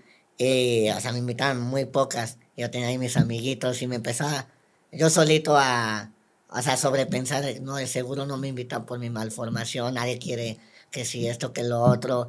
Luego, no sé, ya las hormonas empezaron, ¿no? Seguro ninguna niña me quiere por esto, quién sabe qué. Sí. A que hay una historia muy buena, a que paréntesis por favor. ¿Más bueno que esto?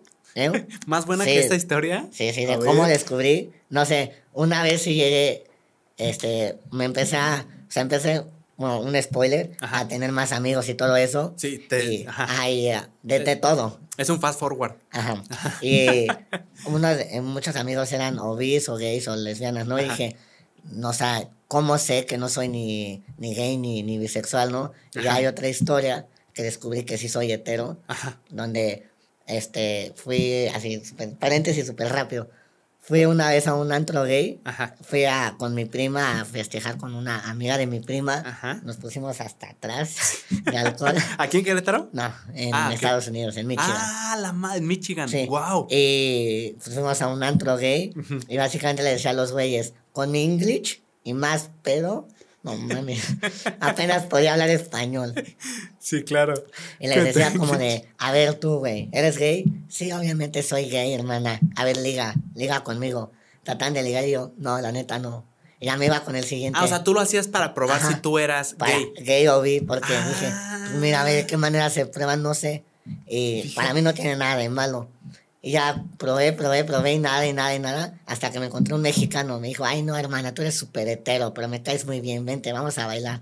Y yo, va. Y ahí después, eh, o sea, él te identificó. Ajá. Porque le dije, me dijo, ay, no, obviamente no. Ah, pero tú no estabas como curioso. o sí tenías la duda genuina de, no, sé si soy. No, o sea, porque en sí nunca me llegó a gustar ningún hombre. Ah, ok, pero. Decía, o sea, pues no sé que yo soy una persona muy Este espíritu de intentar, exacto, es lo que estoy viendo, hermano. Sí, entonces, y hasta con estas cosas. Que, bueno, era un paréntesis rápido, que a muchas personas, y tú sabes a quienes no les va a gustar escuchar esto, Ajá. y más de, o sea...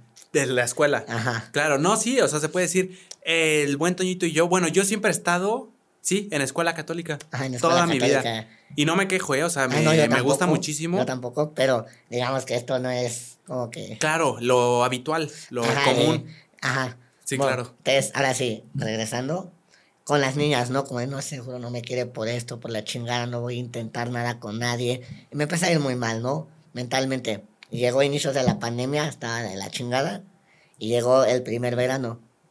Y muy mal. Fue 2019, ¿no? O 20. 20, según no, fue 20, No, no me asustes. yo, a la verdad. ¿A poco? no. Ya fui al psicólogo algunas sesiones, como 3, 4. ¿Después de la operación? ¿De la última? Antes de la. Ajá. Sí. Porque fue en verano, la operación fue en verano del 2020. Ah, fue, a, finales de julio la operación. Fui, fui Ah, ok. No, fui antes al psicólogo. antes, súper. Y ya fue esto, la operación. Y, o sea, siempre tenía como sueños frustrados, ¿no? Como de, es que quiero hacer esto, pero por lo mismo de la pena. No sé, a mí me gusta mucho la fotografía y el fotoperiodismo. Súper, sí, sí me has dicho y he visto otro trabajo. y, la verdad es que, pero, el, o sea, eh, fotografiar a las personas da muchísima pena, ¿no? Es como ah, claro. O sea, no sé, es, o sea, a mí me gusta que sí se mm. muestre una emoción, sí, sí. un sentimiento. Sí que sí. Entonces, tenía muchísimos sueños frustrados, quería hacer esto, pero no.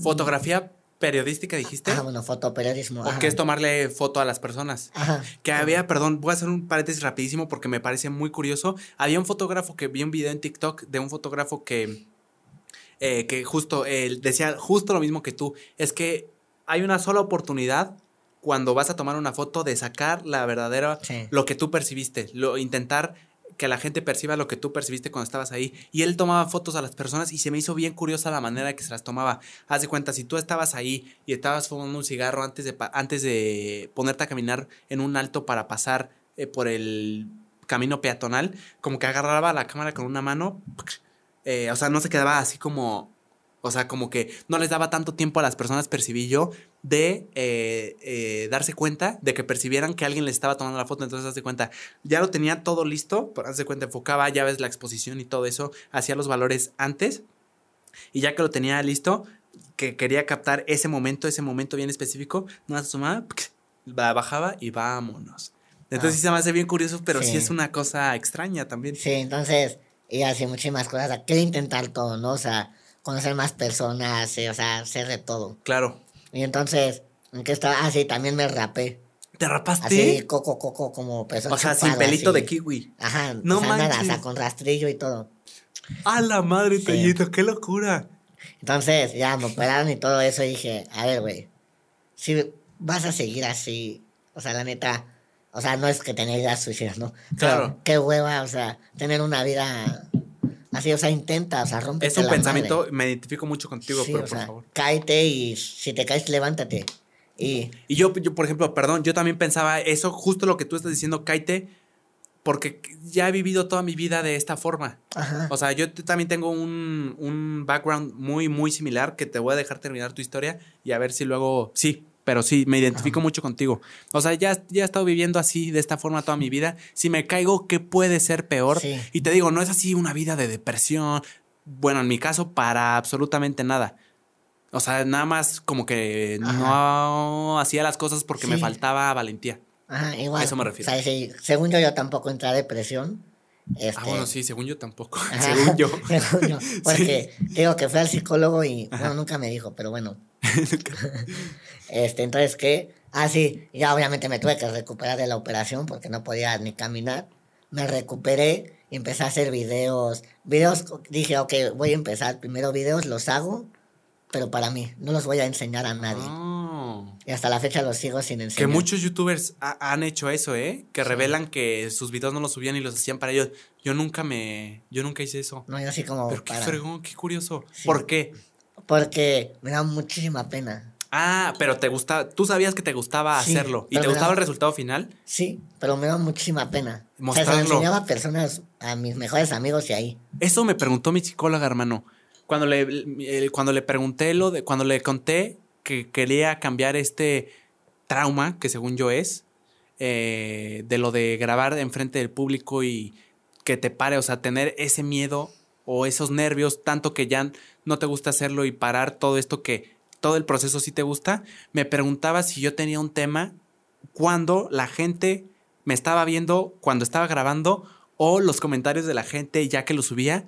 Y le dije, nunca tuve un tema eh, de cuando lo subía. Nunca he tenido un tema de los comentarios ya que está subido. Está muy curioso. Puede que tú, no sé si sea al revés, pero por ejemplo, eh, tengo acné. Entonces, eh, me acuerdo que en muchos blogs yo los grababa porque de verdad no es algo que me... O sea, tengo tratamiento y todo, pero no es algo que me acompleje al, punto de, ay, no, qué pena. Entonces yo lo subía así y me acuerdo, había comentarios así de, trátate, haz algo así como con este toxiquito, comentario que quiere fregar, pero ah, de verdad a mí nunca me... O sea, nunca me importó ya que estaba... Digo, o sea, te sientes así como de, ay, ¿por qué dicen esto? O sea, qué malas ondas. Así. Se lo hubieran guardado. Exacto, pero nunca... Se me hace muy curioso de que los hacías por gusto genuino, que eso creo que está increíble, pero que te gusta, gustándote el resultado, no lo subías. Ajá, o sea. Qué fregón. y como, o sea, no sé, por ejemplo, regresando así a mi infancia, me acuerdo perfectamente que, me seguro que igual viene un poco, o sea, chance y trauma, pero una vez estaba en la cafetería de la escuela y iba a atletismo. Entonces, me quedaba a comer ahí. Comía Superman. Mi mamá me daba 50 pesos y me compraba tres Fusties. No manches. ¿Y ya? Esa era mi comida. ¿Si eres adicto al Fusty? Sí. O sea, digo, adicto, no sé si adicto, adicto, pero entre comillas sí te fascina. Ajá, o sea, no es como que necesite el Fusty para vivir. Pero si voy al Oxxo o algo así, no sí siempre es me parada lo segura. Pero es como a veces, ¿sabes? Limón oscuro, ¿no? Me dijiste. lo voy a probar, hermano. Está muy bueno. Te voy a hacer un Redis a tu sabor. A tu sabor, a tu. A tu... al, Fusty. Sí, al Este, entonces, ¿qué? Ah, bueno, sí me acuerdo que eran latitas de Fusty. Me había, ah, ok. Me había comprado seis. Y ya estaba ahí bien ah, feliz. y para ir a correr en atletismo, o sea, qué morrito como de 10, 12 años. Entonces me siento y todas las mesas estaban ocupadas, excepto una donde estaba una señora con su hijo. hijo. Y llego y me siento y me pregunta, oye, ¿no es contagioso? yo, ¿qué o qué? Este, sí, eso. yo, ¿qué es eso? Sí, lo que tienes en la cara, es que no vaya a ser que se le pegue a mi hijo. No manches. Se levantó y se fue. ¿Lo decía en serio? Sí. ¿Sería? Ajá. ¿Ella estaba seria? Ajá. Y yo como de, te llegué y le conté a mi director que, o sea, luego, luego fui y ya me explicó y obviamente me super achicopale, me super destrocé. no, Y comentarios así, cosas bien feas que como, o sea, que cero al caso y más chiquito, o sea, que no lo sabía manejar. Entonces igual era por eso que no quería que la gente viera. O sea, según yo, quería empezar todo esto, hacer mis proyectos y esto hasta que esté operado al 100, que va a ser imposible porque siempre va a salir el detallito. Claro, claro. Y ya digo que pasó esto de que fue al psicólogo y la chingada, y empecé a hacer mis cosas. Y me acuerdo que me hizo una, mi primer autorretrato, justo que estaba operado con las vendas y todo.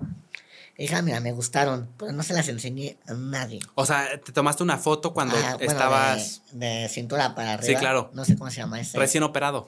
Ajá. Ok. Y así varias. Las edité y todo.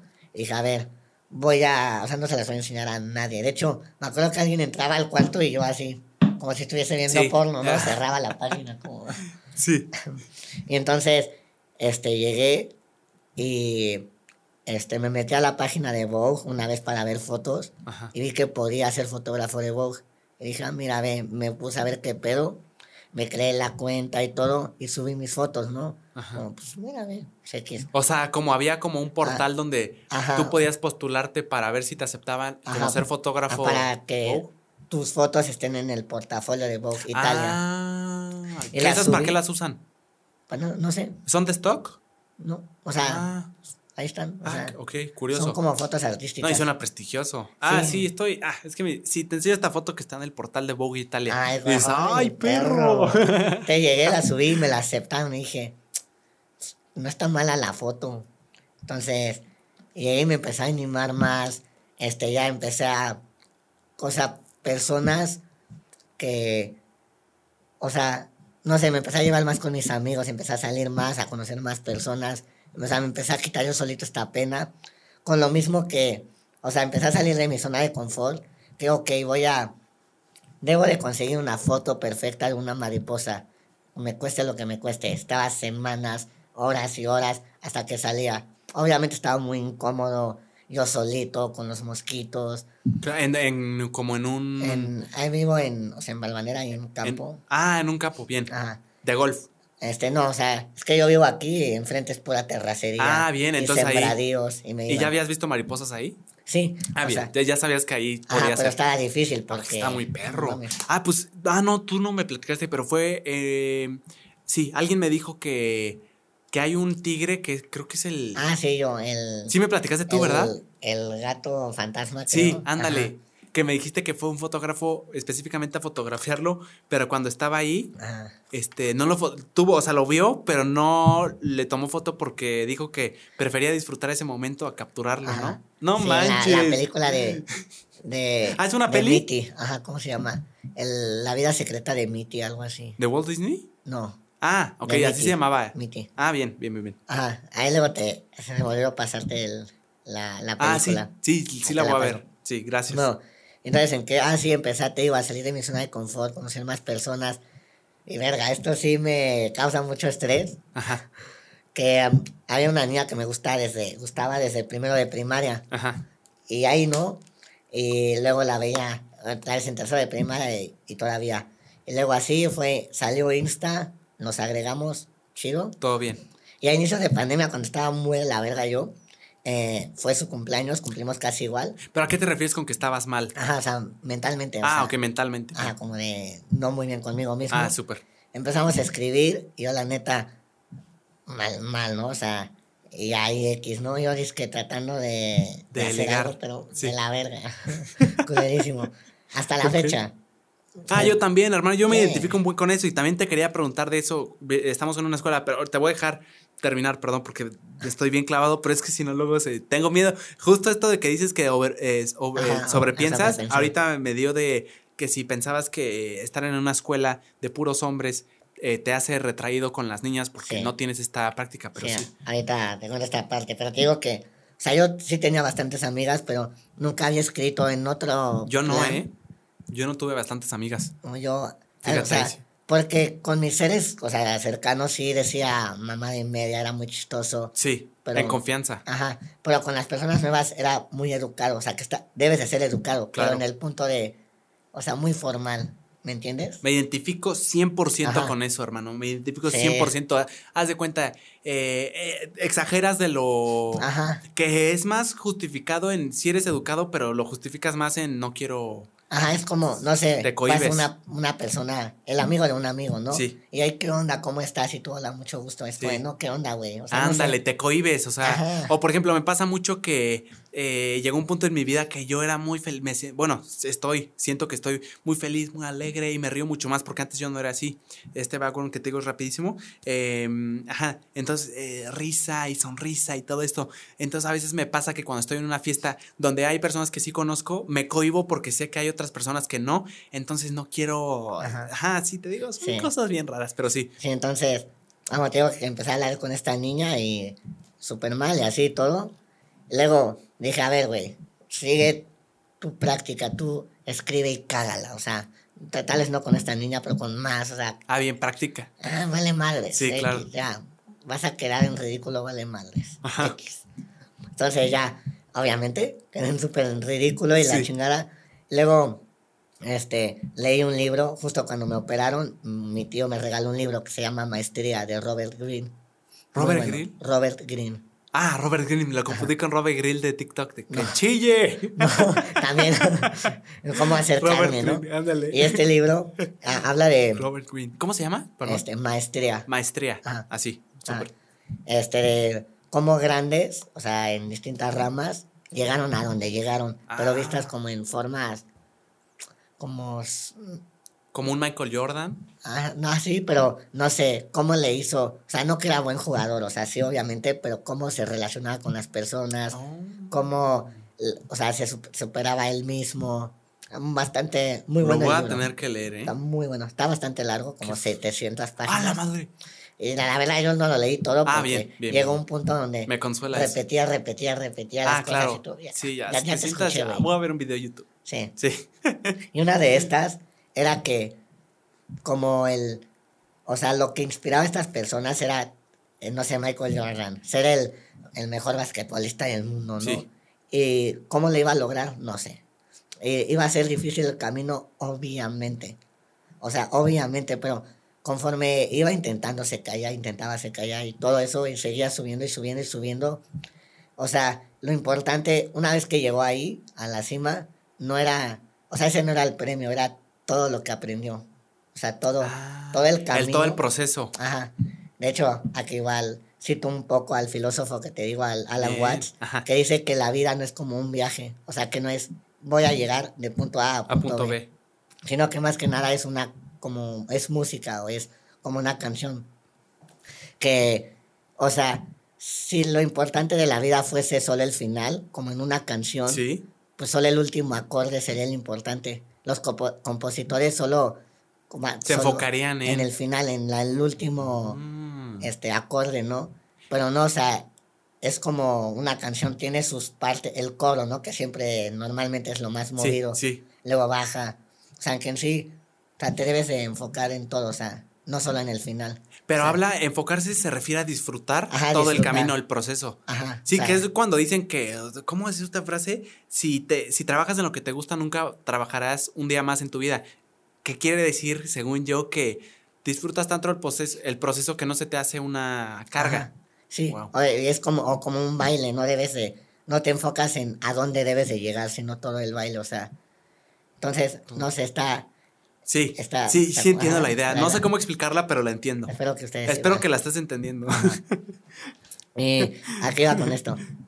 Eh, estabas hablando del proceso, citaste a Alan Watts, eh, de maestría, estabas hablando de cómo todas estas personas, el camino que se enfocaba más que en su... Ah, sí, sí, cierto. Bien, ahí sí lo logré. Sí, gracias. por favor.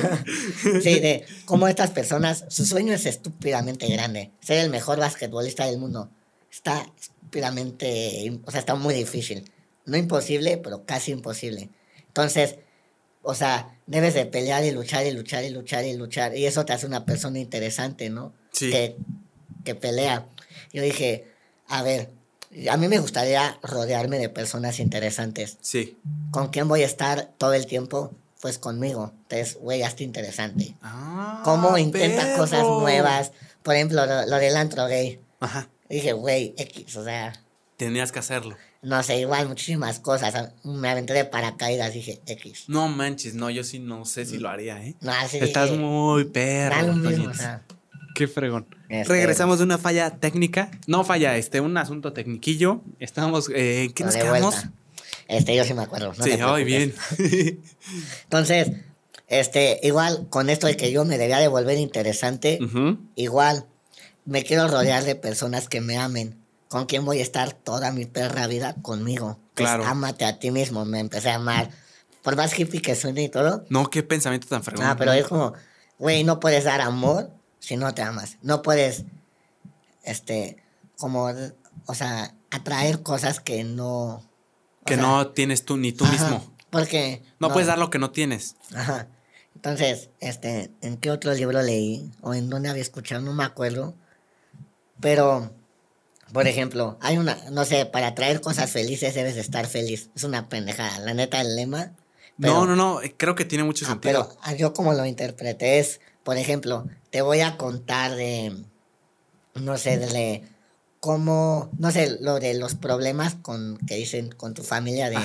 ¿Cómo es un problema bonito? ¿Cómo? Ah, sí. Eh, agradezco un buen que tengo este problema porque este problema está bien padre. Y sí, o sea. Ajá, o sea, lo ves de una manera alegre, lo ves de una manera bien. Por lo que el siguiente problema que te pase lo vas a ver bien, o sea, lo vas a ver feliz, ¿sabes? Sí. O sea, lo vas a ver Como creas este hábito. Ajá, en cambio, si lo ves mal, todos los problemas que te vengan van a ser malos.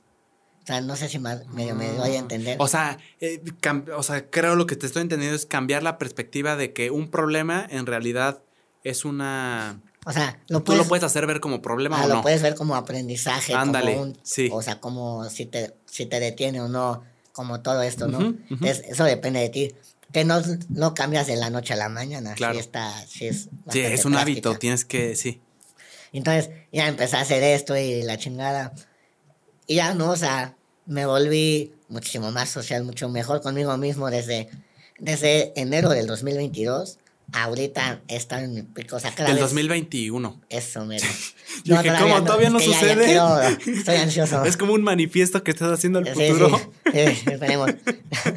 Del 2021 ahorita, bueno, de enero, ahorita, o sea, he estado para No manches, qué gusto, hermano. Y con lo mismo qué gusto, Toñito. Que he hecho, por ejemplo, donde más lo sentí es, hay un artista que me encanta, Daniel Quien que se, llama, se lleva mucho con Ed Maverick, que ah, obviamente. No, no lo ubico. Ed Maverick sí. Eh, Daniel, ¿quién no? Y Wet Bass, que igual, muy ¿Cómo? underground. Wet Bass. Wet Bass. ¿Es, del estilo de Ed Maverick? Que Ed Maverick mm, es, me encanta su Es folk psicodélico, los tres ahorita. Ah, ok. Este, y fue el concierto de Daniel Quien en la Ciudad de México. Sí lo he oído, creo, el nombre. Eh, pero sí no ubico. Tiene una canción con Ed Maverick, nos queda mucho dolor por recorrer. Seguro la he oído, pero soy bien malo con los títulos, seguro la he oído. Mm. Ajá, y tú fuiste al concierto. Ajá, fui al concierto, yo súper feliz, y, o sea, con mi ahorro que me quedaba, fui. Y solo llego, mi papá, o sea, iba a ir solito, pero mi papá me dijo, yo, o sea, yo te acompaño. Ajá. Estábamos ahí tomando la chelita, y solo volteó a la mesa de al lado, y estaba nada más y nada menos que Ricardo Farril. No manches. No, ¿Estaban en mesas? Ajá, o sea, eran mesitas acá y aquí como donde está la gente así, uy.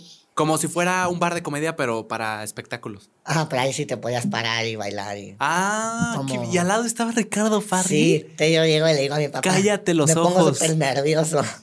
Le, le doy mi teléfono con la cámara y yo, yo ya voy con Ricardo Farri, conocí a su mamá, a su novia, al hermano este. Sí, tiene un hermano que salió en Yaimame Extravaganza que tiene. No quiero este, fregarla. síndrome de Down, no. No, no, es algo. Una discapacidad mental. Ajá. Sí, sí, lo, sí, sí, sí, sí. Entonces, 100%. lo conocí yo como de, güey, qué pedo, o sea, no sé, empecé a platicar con él como 10 minutos.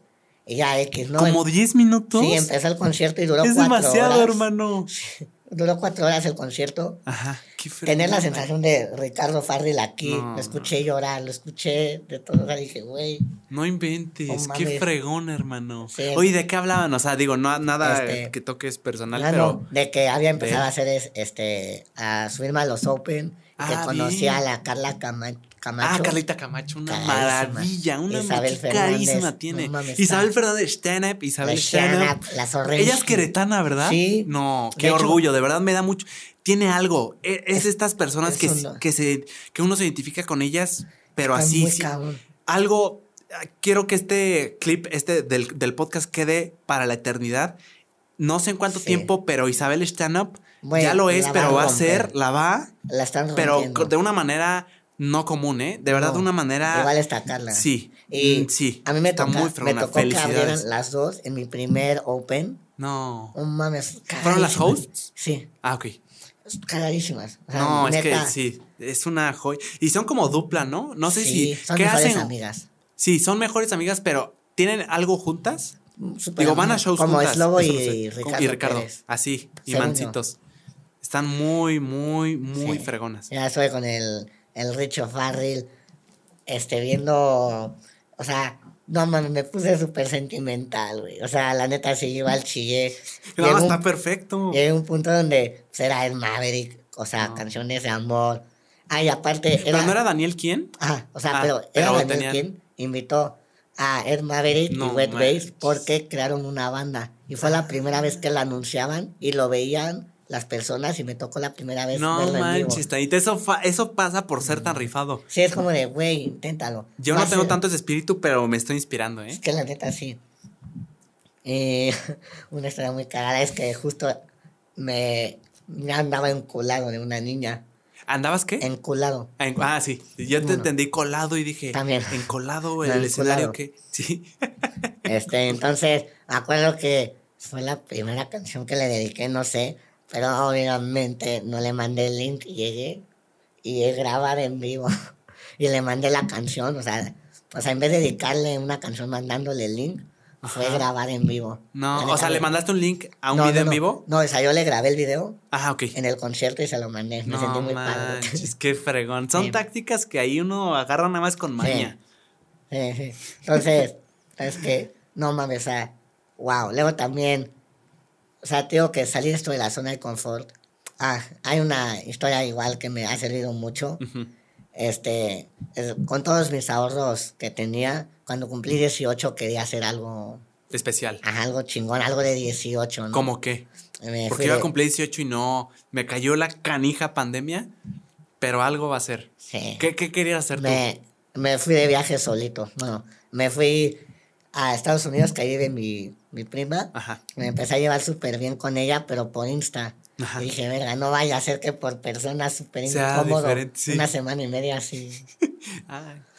sí, ¿Y qué tal el clima? Bien, ¿no? Sí, ¿no? Qué padre. Órale. sí, en Insta así bien fluidos los dos. Ay, tan, tan, tan. Sí pasa, ¿eh? A mí me ha pasado muchas veces. Y entonces, este, ya compré obviamente mis boletos y todo más baratos. Ajá. Y bueno, iba a decir cagado, pero no, o sea, fea la situación, pero cagada la, o sea, la situación que, bueno, me iba a viajar tal día, ¿no? X. Y una semana antes, o sea, me iba a quedar con ellos a dormir. Se les incendió su casa. Entonces fue como de, güey, cancelo. No puedo, porque los vuelos, como eran los más baratos que encontré. No hay para cancelar, sí, claro. Güey, puta, o sea, o lo tomaba o, lo, o perdía el dinero. Entonces ya, volaba desde Guadalajara a Chicago y de Chicago me iban a pasar por mí. Nos íbamos a ir a, a Michigan, a Grand Rapids. Que está, está lejos, ¿no? Sí, son como cinco horas. Ah, la madre. Cuatro en coche. Wow. Y Vaya que se llevaban bien, ¿eh? Sí. Como para manejar cinco horas y ahora le vente otras cinco. Wow, qué fregón. Y entonces, este, ya, eh, fueron cinco horas de camión de Querétaro a Guadalajara. ¿Te fuiste en camión? Sí. ¿Tú solito? Yo solito. No manches, Toñito. ¿Neta tienes un espíritu? No manches. Cinco horas de, de, viaje. Y ahí leí el libro de los cuatro acuerdos que te decía hace rato. Este, te lo prestaría, pero no lo tengo. Se lo regalé a mi prima. Qué fregón, ya lo buscaré. Este, entonces llegué y el vuelo salía a onda 6 de la mañana. Y yo llegué a las 11 de la noche a Guadalajara y no tenía dinero para un hotel. No manches. Entonces estuve. Ah, Guadalajara, sí. Bueno, estuve como 11 horas en el aeropuerto pendejeando. No. Y no había pinche. ¿A qué hora llegaste al aeropuerto? Como a las 11. De la noche. Entonces, estuviste toda la madrugada en el aeropuerto.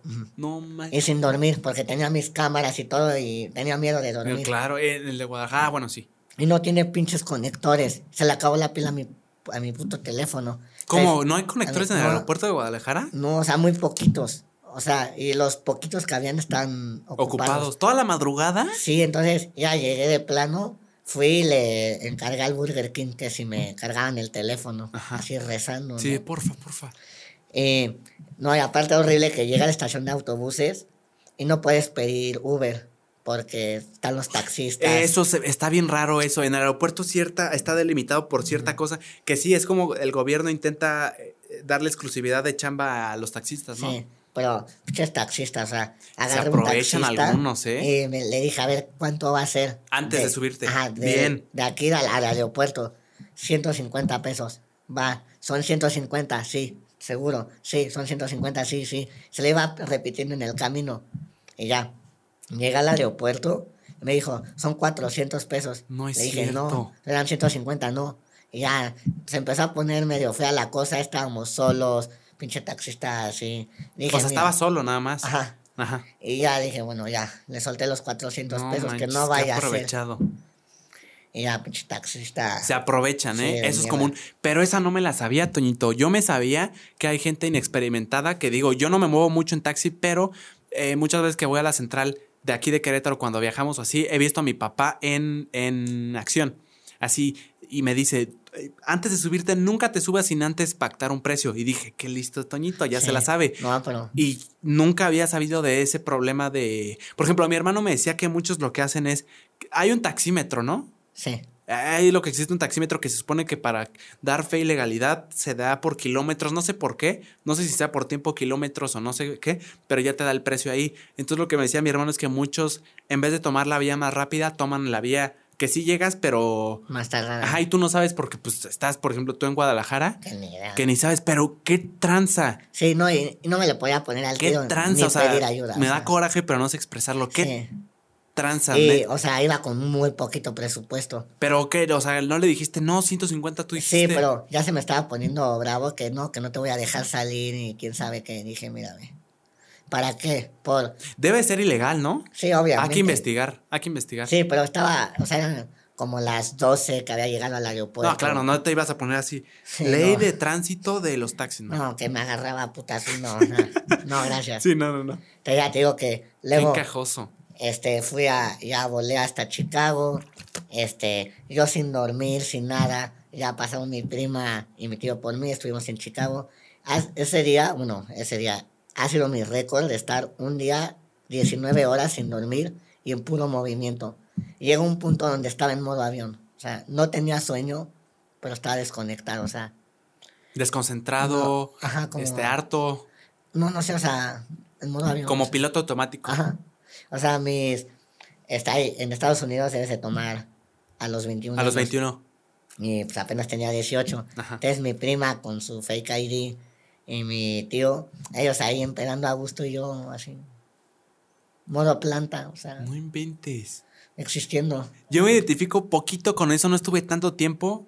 Hace poquito nos fuimos a Europa, mi familia, mi hermano, mi mamá, yo y mi hermanita que está estudiando en Alemania. Entonces fuimos a recorrer y fue la primera vez, mi mamá siempre cuando estábamos chiquitos planeaba ella todo y se llevaba unas fregas que nunca entendí hasta que yo lo hice. Esta vez me tocó un poquito con mi hermano experimentar eso porque nos fuimos a hacer cuenta.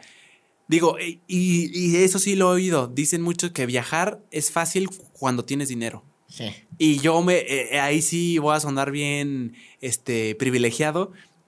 Obviamente fui con mi fue con, fui con mi familia. Entonces, eh, no es que malgastáramos ni nada, pero si se presentaba algo eh, un imprevisto, un problema o algo así, había forma de resolverlo porque teníamos como este colchón de dinero, o sea, no o sea, no ilimitado, obviamente, pero sí pensado porque vas con familia, tú que vas solo, pues no es como que eh, tengas un trabajo estable o muchísimo para... Hay gente que ahorra años para poder viajar.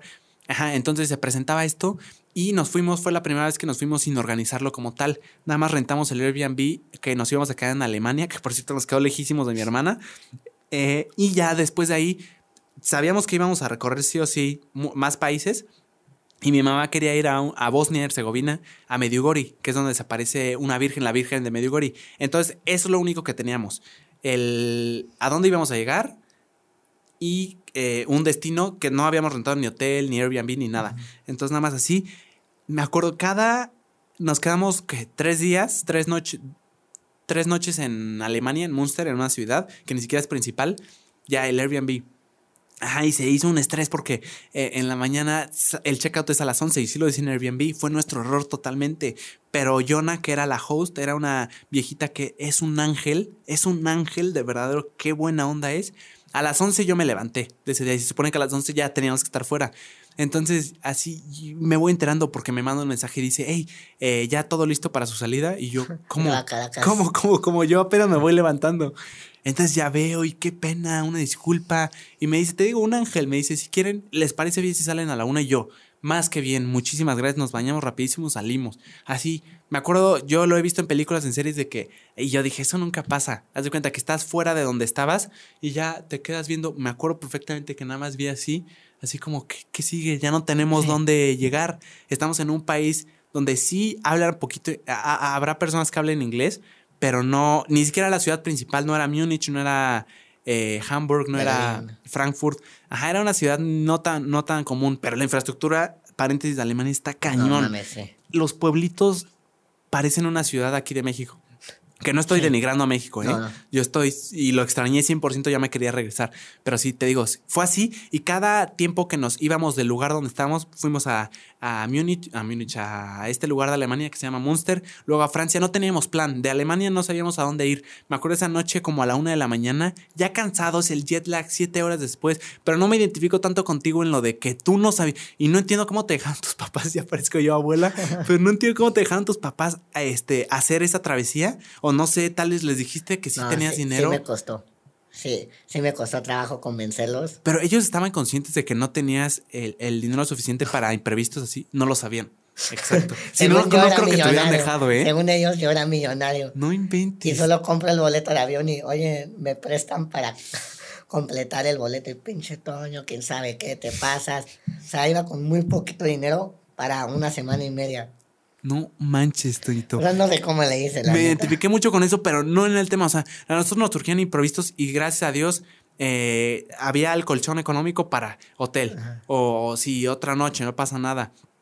De hecho, nos dejó el. Hubo ahí un tema porque, como fue en pandemia, no hubo ningún tema en Europa. Llevábamos un certificado y eh, obviamente pruebas negativas, pero hubo un tema de que de regreso, ya que nos íbamos a venir a México, Estados Unidos, íbamos a hacer escala en Estados Unidos y ya teníamos los boletos comprados. Eh, o sea, el boleto más caro, porque el boleto más caro de toda la travesía, porque era una distancia muy larga, o sea, eran 12 horas de trayecto. Entonces teníamos que hacer escala en Estados Unidos, en Chicago, pero no se podía porque necesitabas un permiso especial bien raro que no sabía, que en la aerolínea no decía. Y sí, te tardaban tres semanas para autorizarlo. Entonces lo perdimos y nosotros no puede ser. Pero de verdad Dios estuvo ahí con nosotros porque eh, la aerolínea nos lo... Eh, pasaron dos veces entonces esa travesía que nos, sin costo alguno, nos lo cambiaron para el otro día o el más cercano. Entonces no había problema, pero te digo, eso sí se sentía bien padre porque hay un problema. Ah, bueno, tiene solución fácil, vámonos a un hotel. Pero no me imagino tú, así de, o sea, se limita tantas. O sea, cuando tienes dinero en un viaje, ah, no, hay problema alguno. Quédate aquí, haz esto, haz esto, renta esto. Pero tú, hermano, así de. Eh, llegaste 11 horas antes, nada de un hotel o algo así. o sea, estar en el piso acostado, valiendo madres, o sea, viendo así. Yo tuve una, una probadita de eso, del poquito estrés que no me comparo con tu situación, cada, hace cuenta, estábamos en, ya nos íbamos. Entonces ya, mi hermano a la una de la mañana con mi mamá, que ya está, yo ya estaba cansadísimo, un poquito en modo bien, pero en un hotel, descansado con mi propia cama.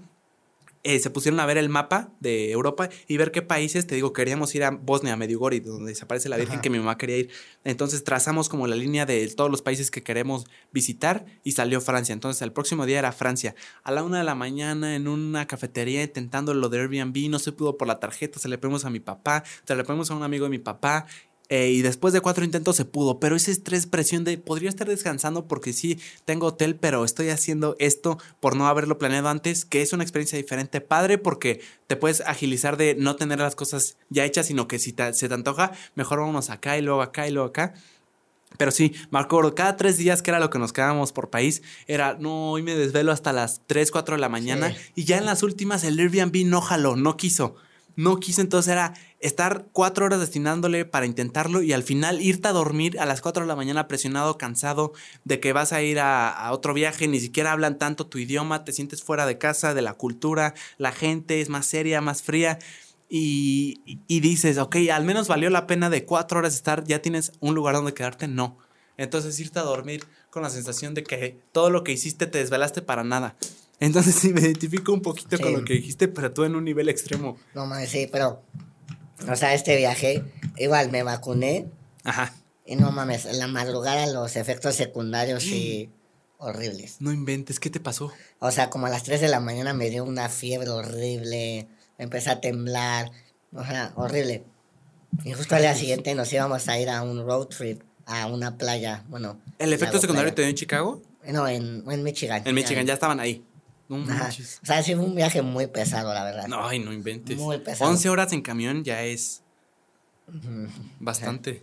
Y, bueno, a lo que iba con todo esto, no es para mamá y todo eso, sino que me acuerdo, no sabía, pero mi tío y mi prima son las personas más sociales que conozco en mi perra vida. O sea, está muy cañón. ¿Sí? O sea, estábamos en el bar Ajá. y había un iraquí, o creo que creo que sí, y un mexicano. Y el iraquí era el bartender. Ajá. Y, o sea, sus habilidades sociales, en cinco minutos ya nos andaban enseñando las cavas del hotel, que los cuartos más así. No inventes. O sea, me impactaba. Conocíamos, ¿Y con facilidad lo veas tú? Súper fácil, o sea, no sé, o sea, no sé, estuvo muy cañón. Y, ¿Qué carajos? Y, una, o sea, lo, como la, el mayor aprendizaje de ese viaje, uno fueron dos. Primero uno me acuerdo que estábamos caminando en la noche, para la Lolita ya la quiere salir. Hermano, ve, yo ya me acabé este jugo entero y ya estoy por acabarme. Todo esto estaba nuevo. No, es una... ¿Tienes calor, hermano? No. No, ¿verdad? Yo tengo mi sudadera. Es la primera vez que uso sudadera aquí. Está fresco. Está bien. Sí. No, estábamos caminando mi tío y yo Y me estaba platicando de una historia que el hermano de su mejor amigo o algo así, este, falleció. Entonces, esta familia, que si lo que hicieron fue lo correcto, ¿no? No sé, pero el aprendizaje está bonito. Que murió la, el hermano, la familia en vez de hacer un funeral así súper triste y de llorarle a su muerte, decidieron hacer con los mejores amigos y personas cercanas una peda. Una fiesta. Ajá. No manches. Y cada quien llevaba videos, fotos y recordar, ¿no? Entonces, estaban festejando su vida y no llorándole a su muerte. Eso lo he oído y me parece. Está cabrón, o sea, yo sí dije. Yo no podría, creo yo, ¿eh? Por ejemplo, si se me muere alguien muy cercano como alguien directo de mi familia, hermanos, papá, mamá, no, creo que podría, ¿eh? No, yo tampoco, pero, o sea, lo apliqué. Por ejemplo, te digo que yo soy una cola en el amor. no, hombre, si tú eres una cola, yo soy una cola con doble A. No mames, o sea, digo, con esa niña que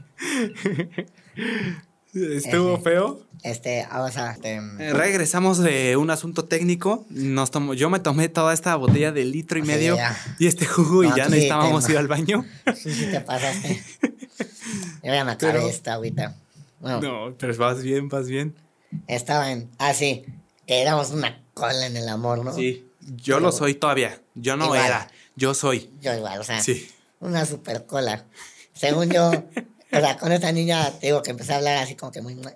Y ya después como Pero siempre te gustó, es la que te gustó desde el primer Ah, no, ella... Ah, ya, ya. Te digo que como era todavía antes. Ajá. Una super cola. En las relaciones sociales. Sociales en general. En general. Ok. La calle, la neta. ah, bien. Yo también. Hermano, tenemos mucho en común. Yo también. tonto, fuego, ¿eh? Y, y, por eso eh, de un tiempo para acá me clavé mucho con el ego. Lo ponía como enemigo de todo porque sí me pasé, o sea, la regué muy mal. Sí. Pero sí. Estamos hablando de un espejo, ¿no? Sí. bueno, tengo con esta niña que la neta. Ah, con mi. Según yo, por lo que la traí, no sé si la traí o no. Según yo sí. ¿Tú crees? Ajá. Ajá, bueno. Este. ¿Qué? Hace ah, porque era interesante. Bueno, se acabó esta relación por X razón. ¿Tú creías que la que, que la traías porque eras interesante tú. Ah, bueno, eso me había dicho. Sí. Y, y, así ya habíamos hablado que pues, a ver si se hacía una relación o algo. Sí. Yo, no soy, yo como de Caracas, ¿a poco es real? Sí. Y por cualquier razón, que pues, no voy a quemar, no voy a contar. Claro, no, no, no. Pero se acabó la relación, ¿no? Y la neta, sí fue cuando le sufrí cabrón. E inventó el mental breakdown, el último que te El que dijiste. O sea, esto fue reciente, hace dos meses. Ajá, hala. Y este, una de las soluciones fue a ver, escribir los problemas. ¿Cuál fue el problema? De hecho, lo último con lo que sí ya se, se rompió toda la, mi esperanza fue que fue mi último open mic Ajá. y la invité. Qué fregón. Qué valentía tienes, Toñito, de verdad, qué carajos, ¿eh? De por sí ya estás vulnerable, este, en, eh, haciendo, echando la jiribilla ahí y todavía invitar a alguien que tú quieres para que vea que puede, puede pasar algo trágico, requiere sí, agallas. Ya está medio nervioso. Entonces, ¿qué? Sí, le invitaste al último. La invité, me dijo que sí. Le compré su boleto y todo. Y resulta y resalta que el mero día cancela, ¿no? No es cierto. Eh, bueno, man. A mí también me ha pasado más de lo que me gustaría contar. Pero, o sea, con un plan, una cita, un plano, lo que sea, bueno, pero esto era algo muy importante para mí. Y ni siquiera tan bueno, ¿eh? O sea, ah. un plan o algo así que ya se confirmó. Ajá. Entiendo cuando hay, yo he cancelado y me siento muy mal al cancelar el último momento, pero sí está mal, está muy mal. Digo, hay eh, situaciones, como digo, extremas que no hay manera de que no y está perfecto, pero sí, ah, está gacho eso. Sí. Porque además te creas expectativas de va a estar bien padre y va a venir y qué Y ahí sí, ya de plano fue cuando dije, mira, o sea, ya habían habido cosas antes pero lo peor es que, o sea, salimos un viernes y para el sábado todo se fue a la chingada. O sea, y según yo iba todo bien. Y ahí fue con lo que decía de sobrepensar. ¿Por qué?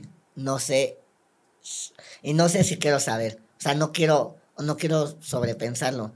De seguro fue por esto, esto, esto, esto. Ah, o sea, te estás, te estás intentando saber las causas de por qué pasó eso. Ajá. O sea, te digo que un viernes salimos y para el sábado todo se fue a la super Pero nada más te dijo así, no puedo.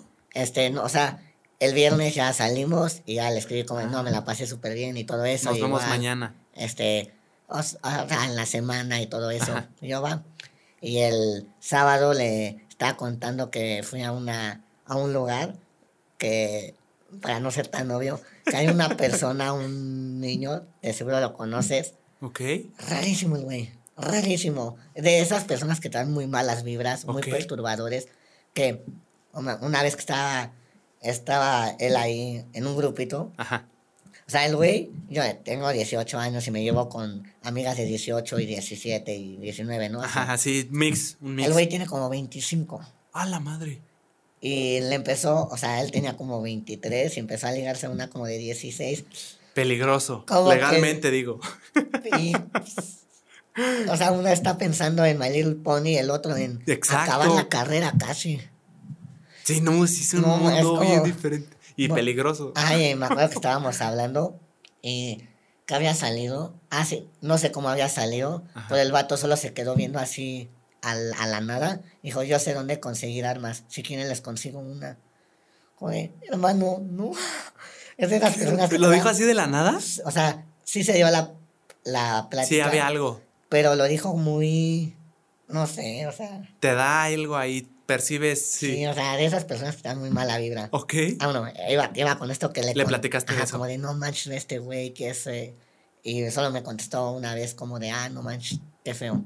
Ya, ¿no? Yo como de, ah, pues X, ¿no? Bueno, no le gustó la historia. Ajá, Al día siguiente igual, solo me contestó como una vez iba a Caracas. Y luego me ghosteó como por tres días. Eso está bien feo, hermano. Eso está feo, feo. O sea, y según yo todavía ha salido bien.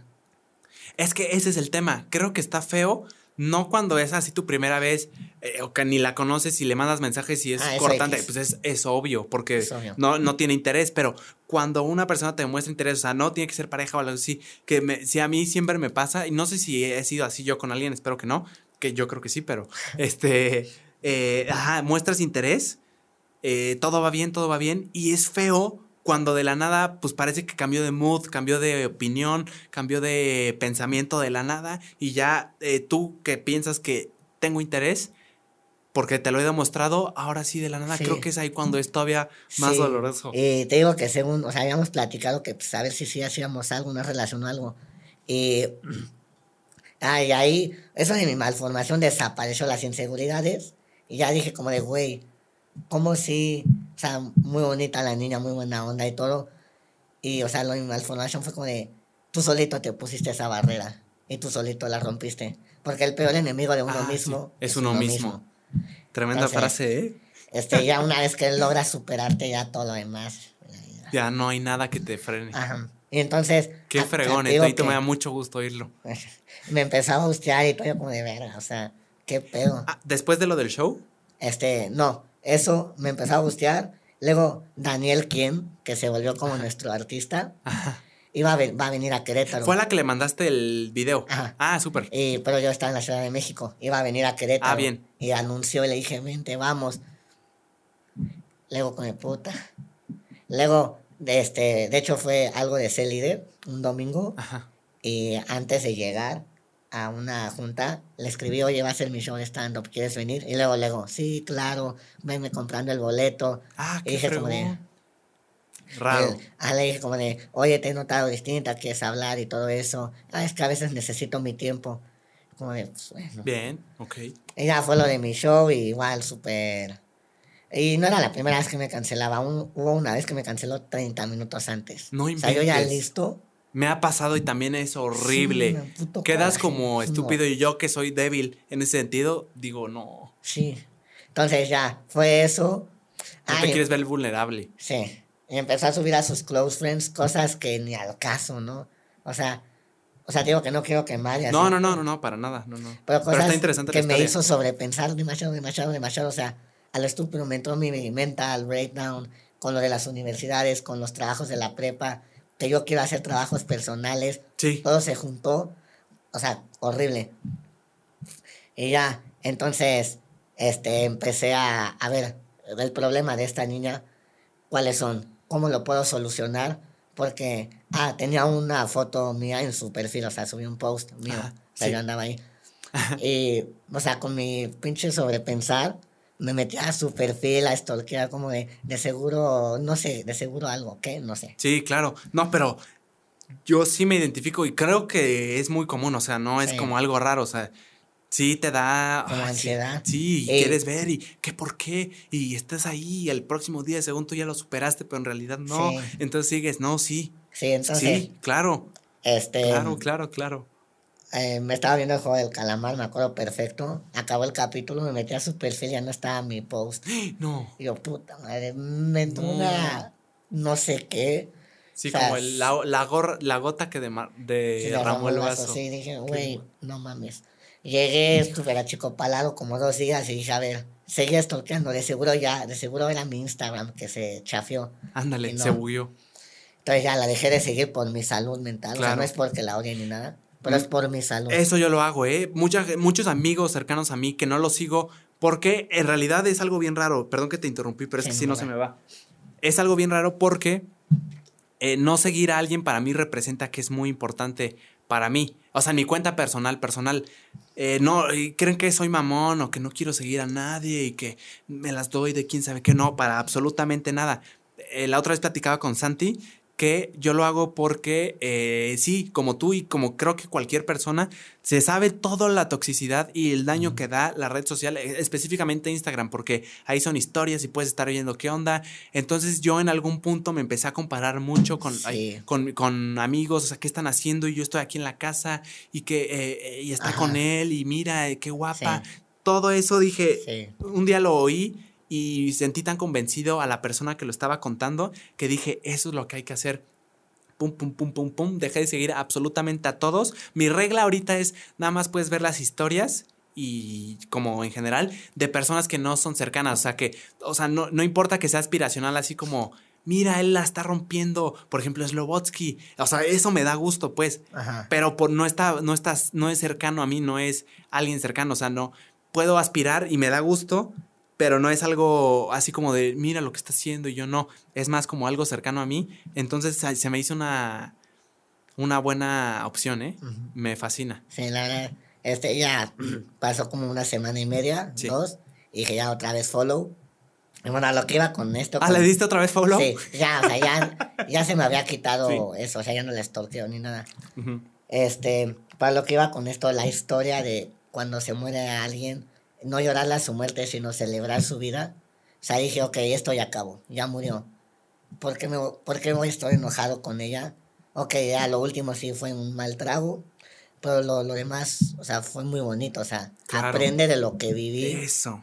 Y ya, o sea, yo justo lo leí en un, en un libro, se llama, bueno, así lo llamaba el libro, está muy técnico, pero es esta actitud proactiva de que ponía el ejemplo y a mí se me hizo muy claro y me gustó mucho el ejemplo, a ver si me doy a entender, que tienes una botella de agua, haz de cuenta, y está hasta aquí, todavía tiene agua.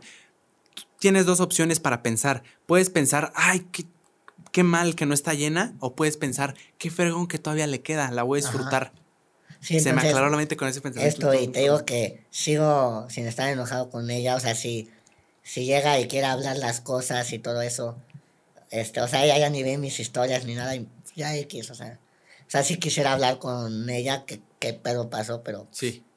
no sé si regresar, pero, o sea, o sea, no sobrepensar, porque ahora sí que lo que hizo nunca lo voy a saber, o sea, claro. no puedo adivinar. Las causas, no, no hay posibilidad, no hay cosa que puedas hacer para, para entender. Ajá. No, y también eh, hace poquito me dijo un profe que tú lo conoces aquí, sí, lo voy a decir porque yo lo quiero mucho y eh, fue mi preceptor Mares. Este, Mares. ah, no. Pero, sí, no lo tienes de profesor de filosofía, ¿verdad? Me enteré este, que ya no es profesor. No, ya no. Ah, bueno. Yo no estaba en filosofía. Ah, bueno, bueno. Eh, yo sí estuve y ahí empezó todo. Y eh, me acuerdo muy claro que dijo, que se me quedó una frase muy grabada, que hay situaciones donde tienes que darle más valor a tu propia dignidad que seguir. O sea, por ejemplo, tú que dijiste, no, ya, no hay más manera que esté intentando, que yo lo he hecho y me he sentido bien tonto por seguirlo haciendo y no te pela y no te pela una niña, alguien. Eh, o me pasa mucho, por ejemplo, con el no, obviamente no es para quemar a nadie ni absoluta, pero así de invitaciones de gente que sí eh, medio nos conocemos. O sea, no nos conocemos así ah, de. Se ubican. Sí, ajá, nos ubicamos o mensajitos así, buena onda, todo bien, pero que les pongo así la invitación de hey, si te late, mira, estos son los clips, o sea, y les mando así como los clips y todo para que vean que esto no es un podcast eh, así de, pues, subirlo, o sea, que se le mete esfuerzo, se le meten los clips. Hay 35 clips subidos, o sea que sí se tiene la intención de que crezca y de todo. Ajá, entonces lo mando y todo y sí, claro que sí, cuando quieras. Y ya cuando es este la mera hora de, oye, ¿cómo ves? O sea, obviamente siempre respetuoso, la verdad. Sí lo pienso antes y si, si veo que está interesado, si no, me ha pasado y no pasa ah, absolutamente nada. Pero si sí, así, hey, ¿cómo, andas este sábado? ¿O qué prefieres? Eh, o sea, me, me, noto con mucha apertura, así como cualquier día que quieras. Si puedo, por supuesto que sí. Y ya así me dicen, sí, claro, yo lo veo. Y ya que lo quiero formalizar un poquito más para agendarlo, tenerlo ya bien claro, este, sí, fíjate que no puedo, pero otro día. Y ya yo sigo. Y me siento, a veces me, me sentí bien estúpido en esa justamente. Ok, bueno. Y ya la próxima semana, oye, ¿cómo andas esta semana? No, fíjate que tengo exámenes y, y toda la semana estoy ocupado. Ok, bueno. Y lo volví a intentar. Así ya hay un punto en el que tienes que respetar más a tu dignidad, creo yo, que seguirlo intentando. Entonces, la verdad es que en este caso, sí lo voy a decir así, no estoy ardido ni nada, absolutamente. Te digo, no pues nos conocemos como tal. Ajá, se entiende y está súper bien. Pero sí digo, en este caso, vale más la dignidad, ya no sigas ahí rogando, ya no sigas ahí eh, porque pues ya, o sea, no pasa nada, no es la única persona que puede venir. Hoy tenemos al... Ah, y también te quería decir, Toñito, que qué fregón tu espíritu. No te conocía muy bien, no nos conocíamos muy bien. más en la escuela yo te topaba nada más. Ajá. De hecho, por eso te empecé a seguir en, en TikTok, porque dije, ah, mira, este güey va en mi escuela. Ah, pues mira. Ajá, sí. Y ahorita con todo lo que me cuentas, tienes un espíritu bien aventurero, hermano. Y quiero decirlo eh, públicamente. Yo le mandé mensaje a Toñito ayer. Es que ya lo habíamos. Eh, antes de irme de viaje, ¿te acuerdas que fue justo el día que, perdóname que te ah, cancelé? este. Porque me tenía que. Eh, quería empacar y todo esto me lo iba a llevar, entonces lo tenía que dejar listo. Pero. Ya, entonces ya lo teníamos listo y te cancelé, pero sí se iba a hacer. Pero de verdad, una actitud de. Sí, o sea, ni siquiera, oye, ¿cómo es el podcast? O eh, este sí, igual lo veo, o algo así, así como ditas de no respuesta. Ayer le dije, sí, claro, eh, ahí nos vemos. Le dije, me acuerdo perfectamente que te dije, eh, ¿cómo andas el sábado? O sea, hoy, como a eso de las 10 de la mañana. Sí, sí, sí, ¿cómo dijiste? Sí, sí, sí, ya, li ya listones, algo así. Y dije, ¿cómo? O sea, sí, ya, estufas. Exacto, y dije, o sea, sí, o lo va a pensar, o, y ya como que lo volvió a formalizar y sí, dije, ¿qué carajos con esta actitud? Que siento que, esta actitud te lleva a las personas lejos, hermano, porque no hay cosa que te detenga. O sea, lo voy a intentar, no pasa absolutamente nada. te digo, ¿qué es lo peor que pueda pasar? Quedarnos dos horas en silencio, así como. O que salga horrible. ¿Qué tal el jugo? Sí, exacto. Sí, o que salga horrible, que no haya conexión. Pero ¿qué, es que, ¿qué tiene malo eso? o sea, no me voy a morir. Por supuesto que no. Sí. Está muy fregón. Ah, entonces te digo, este, esto es una de las cosas que aprendí con el viaje. Aprender a, a quedarte con lo mejor de las personas. Ok. Que algo tienen. Ajá, a todas. Mínimo una cosita. Sí, yo creo que sí. Y ya lo malo, pues ya, o sea, pues bueno, o sea, obviamente sí te va a lastimar y todo, pero pues X. Luego también, otra, que no sé, ves que te contaba de mi, un día 18, 19 horas sin dormir lo disfruté como no tienes ni idea. Estar 11 horas en el aeropuerto, porque con lo que te decía así regresando, a lo de que decía el filósofo de disfrutar el camino, aunque sean 11 horas estar en el perro aeropuerto sin hacer nada. No manches. O sea, salir a las 4 de la mañana al Oxxo a ver qué compras sin dinero. y no tener pila del teléfono. Yo dije, bueno, pues al menos va a estar incómodo, pero una seriecita, un video de YouTube. O sea, leí tres veces ese libro chiquito. No, ¿este? No, el de... El de Watts. Los cuatro acuerdos. No inventes. O sea, estaba así, o sea... O sea, tenía hasta el dinero contado para no me podía comprar 38 cafés y así, ¿no? O sea, mi cena, desayuno y comida fueron dos roles de canela bimbo. ¿De los grandes? Ah, no, glaciados de las. Sí, sí, los ubico Y un café ole de los cafecitos. Ah, son buenísimos. Que están bien caras esas cosas. Cuestan como 40 y algo. Cada vez que lo compro es porque hay algo especial. entonces, eso fue mi cena, desayuno y comida. No inventes. O sea, pero todo eso, o sea, lo disfruté. Es como, güey, o sea, si no lo disfruto yo solito, me estoy mandando al hoyo. Claro, disfrutar el proceso realmente. Ajá, entonces, eso igual aprendí como, o sea, no mames, eso. Y ya literalmente eso sería como la filosofía ahora sí regresando a lo del open mic. Temas. Ah, caray, ¿cómo conectaste? Eres un storyteller, ¿eh? Sí, es que te digo que por eso inicié. Porque quiero, me gusta la comedia. O sea, ¿por qué no lo intento? ¿Qué pierdo? Me subí la primera vez, que digo que me puse súper nervioso. No le conté a nadie mi rutina, a nadie. Puse mis colecciono Funko Pops, los muñequitos. Ah, qué fregón. Tengo como 20, ¿no? Ahí los puse como mi escenario. Ya me puse a contarlo con la música máximo volumen. No ¿Para qué? Para que nadie te oyera. Ajá. No quería que nadie me ¿Por escuchara. Qué? Me daba mucha pena. Te daba pena. Hasta con mi familia. No era, sí, a mí también me pasa y creo que creo que a mí me da más pena con mi familia que con yo estoy muy cómodo cuando, por ejemplo, cuando mi familia, cuando mi, no es que haga algo malo en los videos, pero si te digo, eh, me siento raro, entonces prefiero, luego mamá, mi mamá, ¡ay, siempre! Que la amo, pero siempre en las así reuniones con amigos o con personas que conocemos así, que nos llevamos bien, ah, pues y sale al tema y siempre me da esta ansiedad, nervio, o sea, no, no mal, pero sí de, ¡ay, no! Cuando se tocan temas así como de, sí, las redes sociales y no sé, mi mamá siempre saca el, ah, pues de hecho tú, Pablo, ¿no? ¿Qué, qué, qué es lo que haces? Eh, YouTube, TikTok, y yo así, no, y cuando veo que está así sacando su teléfono o algo así, le, le intento cambiar el tema, desvío la conversación a otra cosa para que no enseñe mis videos que yo estoy ahí y las personas, te digo, es una inseguridad, no sé qué sea, pero hay un fondo a eso. Es una inseguridad de que no quiero que vean no quiero que me vean por alguna razón. Pero está, te pueden encontrar fácil, o sea. ¿Mande? te pueden encontrar fácil. No, claro. O sea. Pero ese hecho de que yo esté ahí y que ellos estén viendo, yo esté viendo su reacción, ¿qué están pensando? ¿Soy un estúpido para ellos? Sí. De, no soy, no doy, o sea, no, no hago comedia, pero no estoy entretenido. Sí. Sí, pero, o sea, o sea, eso con las mamás normalmente lo hacen con amor. Ah, claro. vean, o sea, no sé yo lo voy a hacer con mis hijos, ¿no? Es, Claro, y me va a valer, no importa. Sí, o sea, por ejemplo, yo me choca enseñar así en mi teléfono mis, los videos que tengo de mi, de mi stand-up, porque si no se ríen, mira, mira, no, Claro. mejor te lo mando y ahí... Ándale, ya nunca supe si sí estuvo... Ay, me ¿Qué te pareció? Hasta me puedes mentir, wow, el mejor que he visto en mi vida, pero no quiero ver tu reacción. eso, eso es la reacción en vivo, está feo. está muy feo.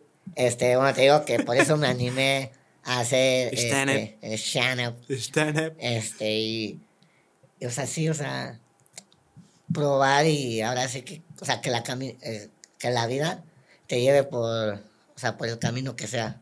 O sea, ser curioso, descubrir, e intentar y no clavarte con la idea. O sea, por ejemplo. Eh, problema, no problema, eh, asunto técnico, ya estamos de vuelta. Una disculpa. Este, entonces, ¿qué? Ay, se me había ido. Este. Ah, sí. Que, ya regresas al Ah, no sé, por ejemplo. O sea, esta es una pregunta que no sé tú, pero digamos que ahorita estás muy aferrado al podcast, lo quieres sacar adelante. Sí, sin duda. Pero digamos que te surge otra oportunidad. Ajá. Y, o sea, no, o sea, no a huevo debes de tener todo el tiempo el podcast. Una vez que te canse o que ya. Lo de los blogs, perfectamente. Y de verdad es algo, como tú dijiste, es algo que eh, fue tanto que no, ya no disfrutaba hacerlos y no mostrar una imagen que yo no era, que de verdad me estaba yendo bien, hermano. Lo poquito alcancé a sentir me estaba yendo bien. O sea, hubo blogs que llegaron a 2 millones, 3 millones, 1.5 millones. De ahí conseguí un, un, un, youtuber me mandó este mensaje por Insta y me dijo, hey, se ve que, que, que, tú sabes contar historias, ¿no te interesaría colaborar así de que eh, yo hago una historia, entre los dos la hacemos, le edité el video, me mandó un mensaje, esto sí lo voy a decir públicamente, el Chema Gonfie, que es uno de TikTok, una, de verdad es una persona, no lo conozco, o sea, personalmente ni nada, es de Querétaro, es una joya de persona, hermano. Es, ¿Qué necesidad tiene él de mandarme mensaje a mí, él siendo un creador bien fregón, hace, hace cosas de te da recetas de, bebidas, así de drinks con alcohol, también de cocina, pero en realidad es muy general. Está en Mansión Lit, no sé si conozcas este grupo de... Está bien fregón. Todo el concepto de Mansión Lit, soy fan de todos. Y de él, eh, el Chema Gonfi me, mandó un mensaje eh, que digo, no, no, no, es, no es nada malo público porque es algo muy bueno. Me mandó un mensaje y me dijo, hey, eh, qué fregón están tus blogs, ya te estoqué y me tiene, o sea, me gustaron mucho, sigue así que la vas a romper. Y yo en ese, en ese momento estaba muy feliz, me acuerdo, fui con mi hermano, le dije y, ajá, te digo, sabiendo que, que si seguía, que me forzaba, que me forzara a seguir haciéndolos, porque te digo que el proceso sí lo disfruto, aún así dije, no, no, ya no lo disfruto. Entonces, sí, como tú dices, no hay un problema en el que a donde te lleve el camino.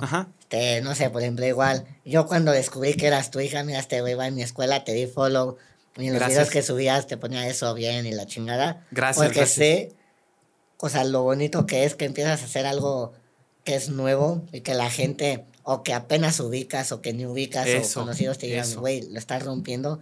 No sé, yo y la neta, sí, me gustaba tu contenido. Y hay Gracias. que poner los comentarios, ¿no? Eso. Este, aunque sean las manitas así. Entonces, no sé, por ejemplo, con esto lo he usado muchísimo en las relaciones que, que tengo. No sé, digamos, este, conozco una niña, ¿no? Y, o sea, yo tengo la mentalidad de, ok, está bonita, chingón, pero no por eso voy a decidir querer salir con ella. No es que ella quiera, ¿no? Digamos que quiere. Claro. Pero, o sea, voy a o sea, para mí hay dos, o sea, están los dos tipos de belleza, ¿no? La física y como la mental. O sea, que sí le gire bien la rilla, que tenga buenas... Que sea interesante, que, sí.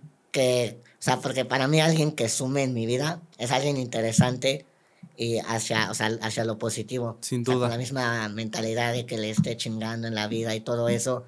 Entonces, no sé, este, luego cuando hablo con una niña y así le digo como, estas son mi intención, conocerte y de ahí la vida literalmente dirá si somos compatibles o para amigos, si terminamos siendo ¿Le dices eso? Qué fregón, sin tapujos. Güey, perdí un chingo la pena desde hace mucho, o sea. No, yo no la.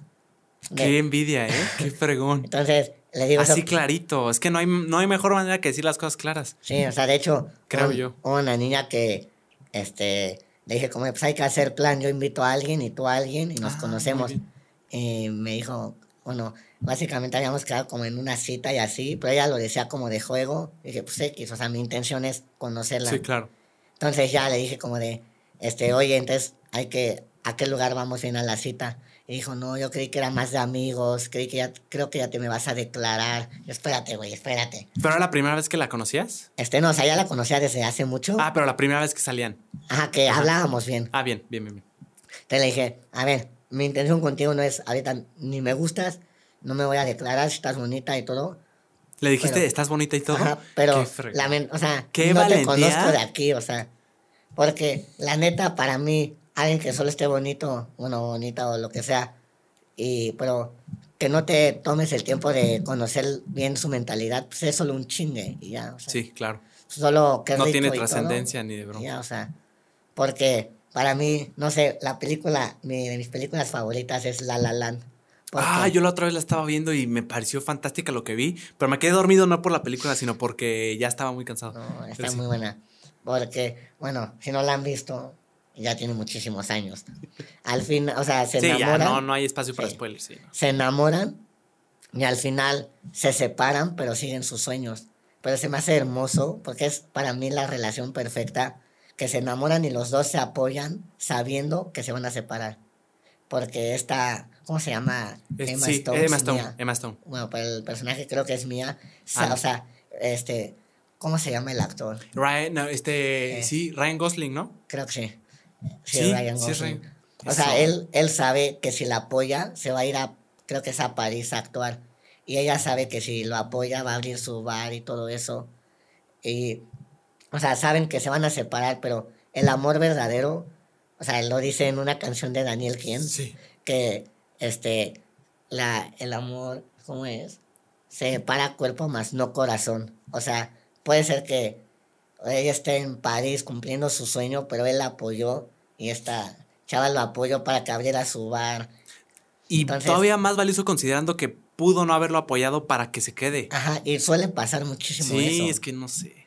Yo ni siquiera me atrevería a decir si yo haría eso, ¿eh? Que yo tampoco. Yo no sé. Porque se amaban una locura. Sea. No sé, yo sí creo que me iría por la de y no te puedes quedar. Pero está feo. Sí, porque, no le estás ayudando a cumplir su sueño que se realice. Ajá. O sea, yo lo que veo es que estos dos güeyes se tenían tanto amor propio que primero iban ellos y después ya ellos que eran novios, o sea, ¿sabes? Sí. Entonces, no sé, esa se me hace como la relación a la que quiero llegar, donde los dos nos apoyemos. Y eso no lo digo de, ah, de novia y así, sino de amigos y de todo. Apoyarse, los dos, tú a mí, yo a ti. Si estás achicopalado, te ayudo, nos ayudamos, pero no, o sea, que no te jalen. O sea, sí, o sea, que no te. que justo como dices, que te impulse, que te sume. sí, claro. Eso con los amigos cercanos, obviamente. No te vas, o sea, no le vas a hablar al, al, compañero porque. Porque. Sí, así tú diciéndole, pero apoyémonos. y es, la tercera vez que hablan así. Ah, bueno, no, güey, o sea. sí, claro. muy cercanas. Entonces, este. Sí, literalmente todo este paréntesis súper enorme. Sí, muy bueno, ¿eh? Y yo estoy volado. De por qué me animé a hacer esta Y me dicen, o sea, no es que quiera sonar muy mamador y eso, pero que pues, sí la hago bien, que sí la rompo. A mí me gustó muchísimo la, los videos que mandaste. No sé si esa fue la última vez que te subiste. Sí, pero. Hermano, no te estoy mintiendo. Yo lo disfruté mucho. Ahora, ah, hubo un video, el tercero, que como que no conectó. No sé si no, no me. Este, ¿Se mandó mal? Yo creo porque en los primeros dos estás hablando. Me acuerdo perfectamente y los vi. hermano, hice dos páginas de preguntas. Lo vi y estabas hablando de lo de las maquetas de las maquetas de las mamás, pero fue antes. Algo estabas diciendo que yo estaba bien picado con lo que estabas diciendo y el próximo video siento que lo empezaron a grabar creo que después. Entonces creo que fue eso, pero no sabes, de ah. verdad lo disfruté mucho, hermano. Sí, esa era una rutina nueva que intentaba, bueno, tengo una que es la vieja confiable, que sé que sí sirve. Pero... No spoileé nada, ¿verdad? No, no, maqueta no, tiene nada que ver. No, aparte es que spoilees. Este, tengo la, vieja confiable, ¿no? Que sé que sí sirve. Y e, hice una nueva que me gustó mucho, de hecho, más que la vieja confiable. Ajá. Pero digamos que solo, o sea, no tiene cuerpo, solo tiene pies y cabezas. Entonces traté de poner eso ah. en la vieja confiable. Pero la vieja confiable dura cinco minutos exactos. Exactos. Entonces tuve que cortarle y me costó mucho ah, trabajo esa. la vieja confiable a mí me gusta mucho más.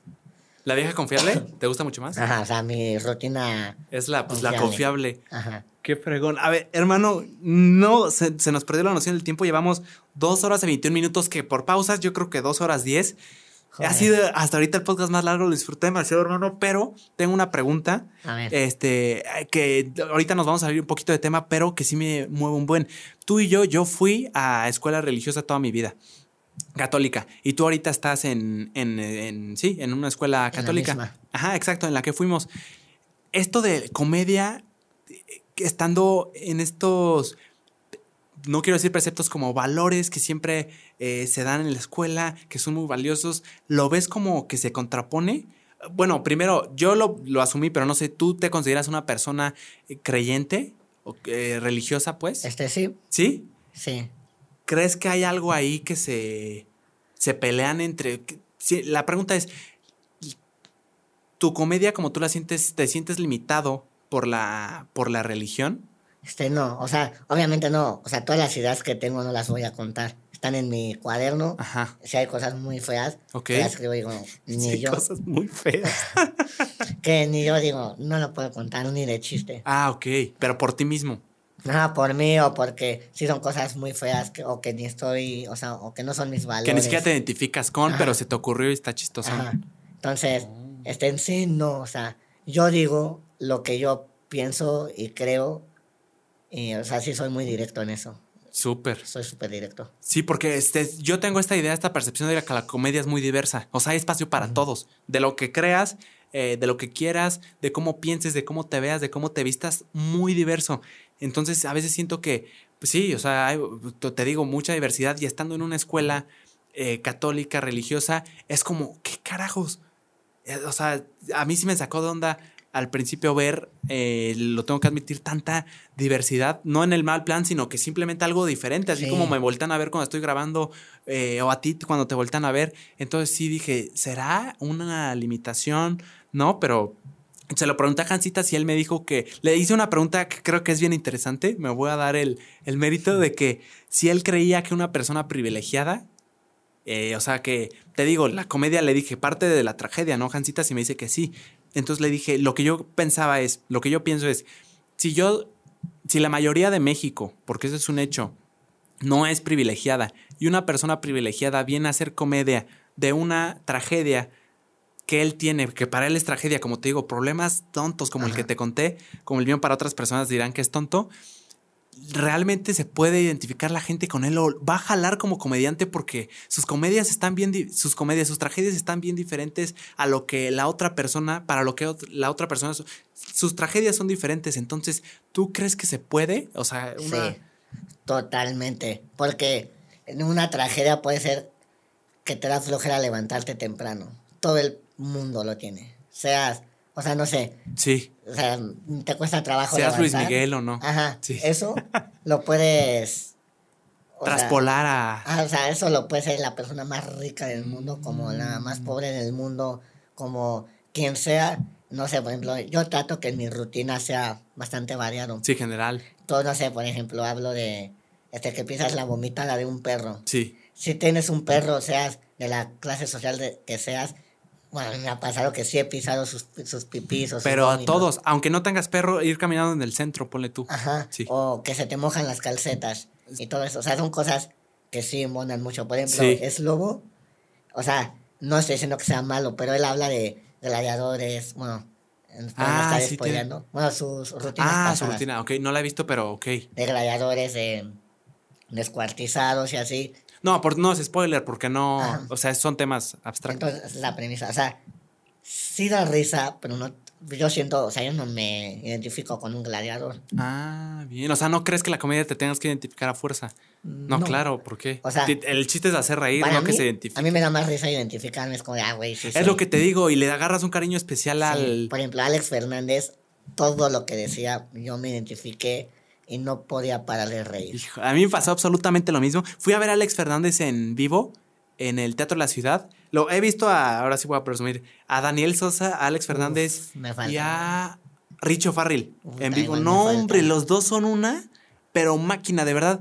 En vivo sueltan una energía que entiendes de verdad que no cualquier persona puede. Está muy caro. Sueltan, Richo Farrell en especial se puso rojo en un punto y dije, ¿qué, qué y lo peor es y lo estaba haciendo excelentemente bien. o sea, no es por mamador, pero así es en la vida real. O sea, te digo que estuve conviviendo con él, así es. ¿Sí? Así es. No, hombre, es una joya, pero joya. Por eso están donde están, la verdad. Cualquier... Y se lo merecen. Sí, y se lo merecen. Y aunque no te guste la comedia de alguien, por eso está donde está. Se lo merecen. Sí. Y, ah, sí, eh, lo que te pasó con Alex Fernández, a mí me fascinó el... No, esto sí es spoiler, entonces no lo quiero decir, pero tiene un no, hay algo ahí en su rutina de Alex Fernández que, que está muy padre, está muy bonito, sentimental. Eh, padrísimo. Y yo, el Teatro de la Ciudad, el de aquí de Querétaro, tiene como, era un cine antes, según lo que entiendo. Le pregunté a mi mamá, era el cine Alameda o algo así.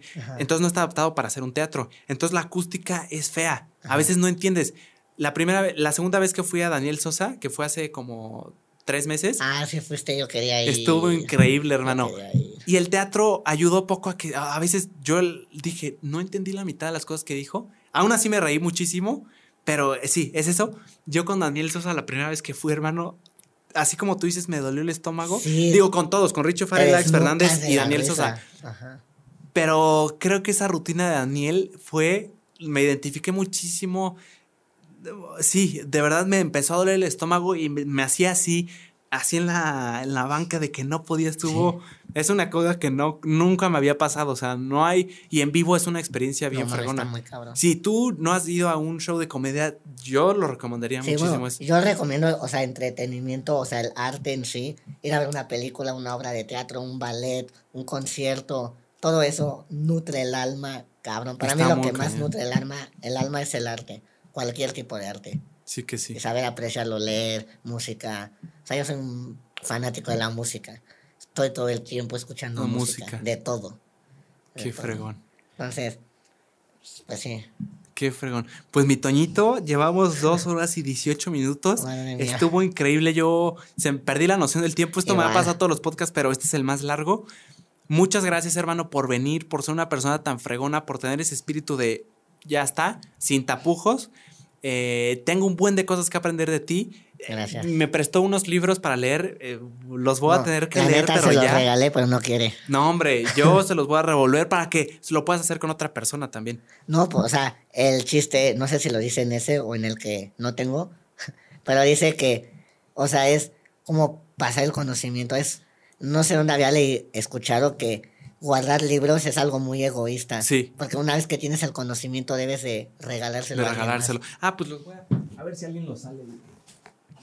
A ver, no sé si lo hayas leído, pero es Show Your Work de Austin Kleon, este amarillito. Yo nunca he leído uno de estos, pero se ve desde la portada dices, está entretenido, o sea, está llamativo. Y luego este que se llama Keep Going, me los voy a aventar. Y muchas gracias, hermano. Algo que quieras comentar que se te... A mí me encantaría hacer una segunda parte, una tercera, las que sean necesarias, porque eh, eh, esto lo... Bueno, sí, eh, sí, yo lo disfruté muchísimo. Sí, nos desviamos del stand No, me fascinó. Me fascinó, hermano. ¿Algo que quieras agregar? Digo, o sea, pues que sean curiosos y sigan viviendo la vida, o sea, literalmente. Qué fregón. Qué Aventureros. Mm, voy a aprender mucho de ti, hermano. De verdad, muchas gracias. ¿En qué proyectos traes, hermano? Para que si alguien. Este, ahorita bueno. Le agradamos a alguien, puedan checar este, qué, hay. Estoy iniciando una productora de videos. De video, sí. Este, Panda. Illegal Panda. Illegal Panda, sí. La chequé y todo. Este, nada, es que justo entraron los proyectos feos del BI. Ajá. Y no hemos tenido tiempo. Un certificado de prepa. Ajá, muy pesado. Y que no ¿Gabo también tiene BI? Ah, sí. Sí. Y no sirve de nada ese certificado. Pero bueno, muy pesado. Ajá.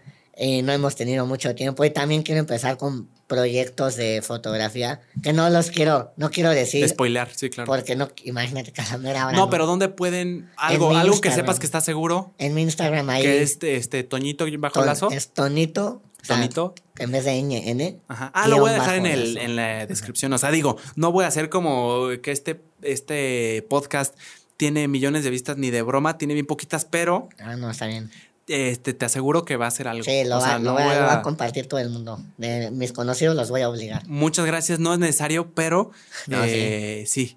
Qué disfrute, hermano. Igual, eh. Qué fregón, tengo muchas cosas que aprender de ti, ya lo dije. Si te gustó, dale like, comenta si te identificaste con algo. Ahí, pues podemos ver, estar viendo que se haya quedado algo. Sí, que si te haya quedado algo, está increíble. Y nosotros también tenemos que aprender un buen de ti, así que muchas gracias. Eh, y ya, no tengo manera de cerrar, así que se acabó aquí. Este, Muchas gracias, hermano. Salió bien fregón.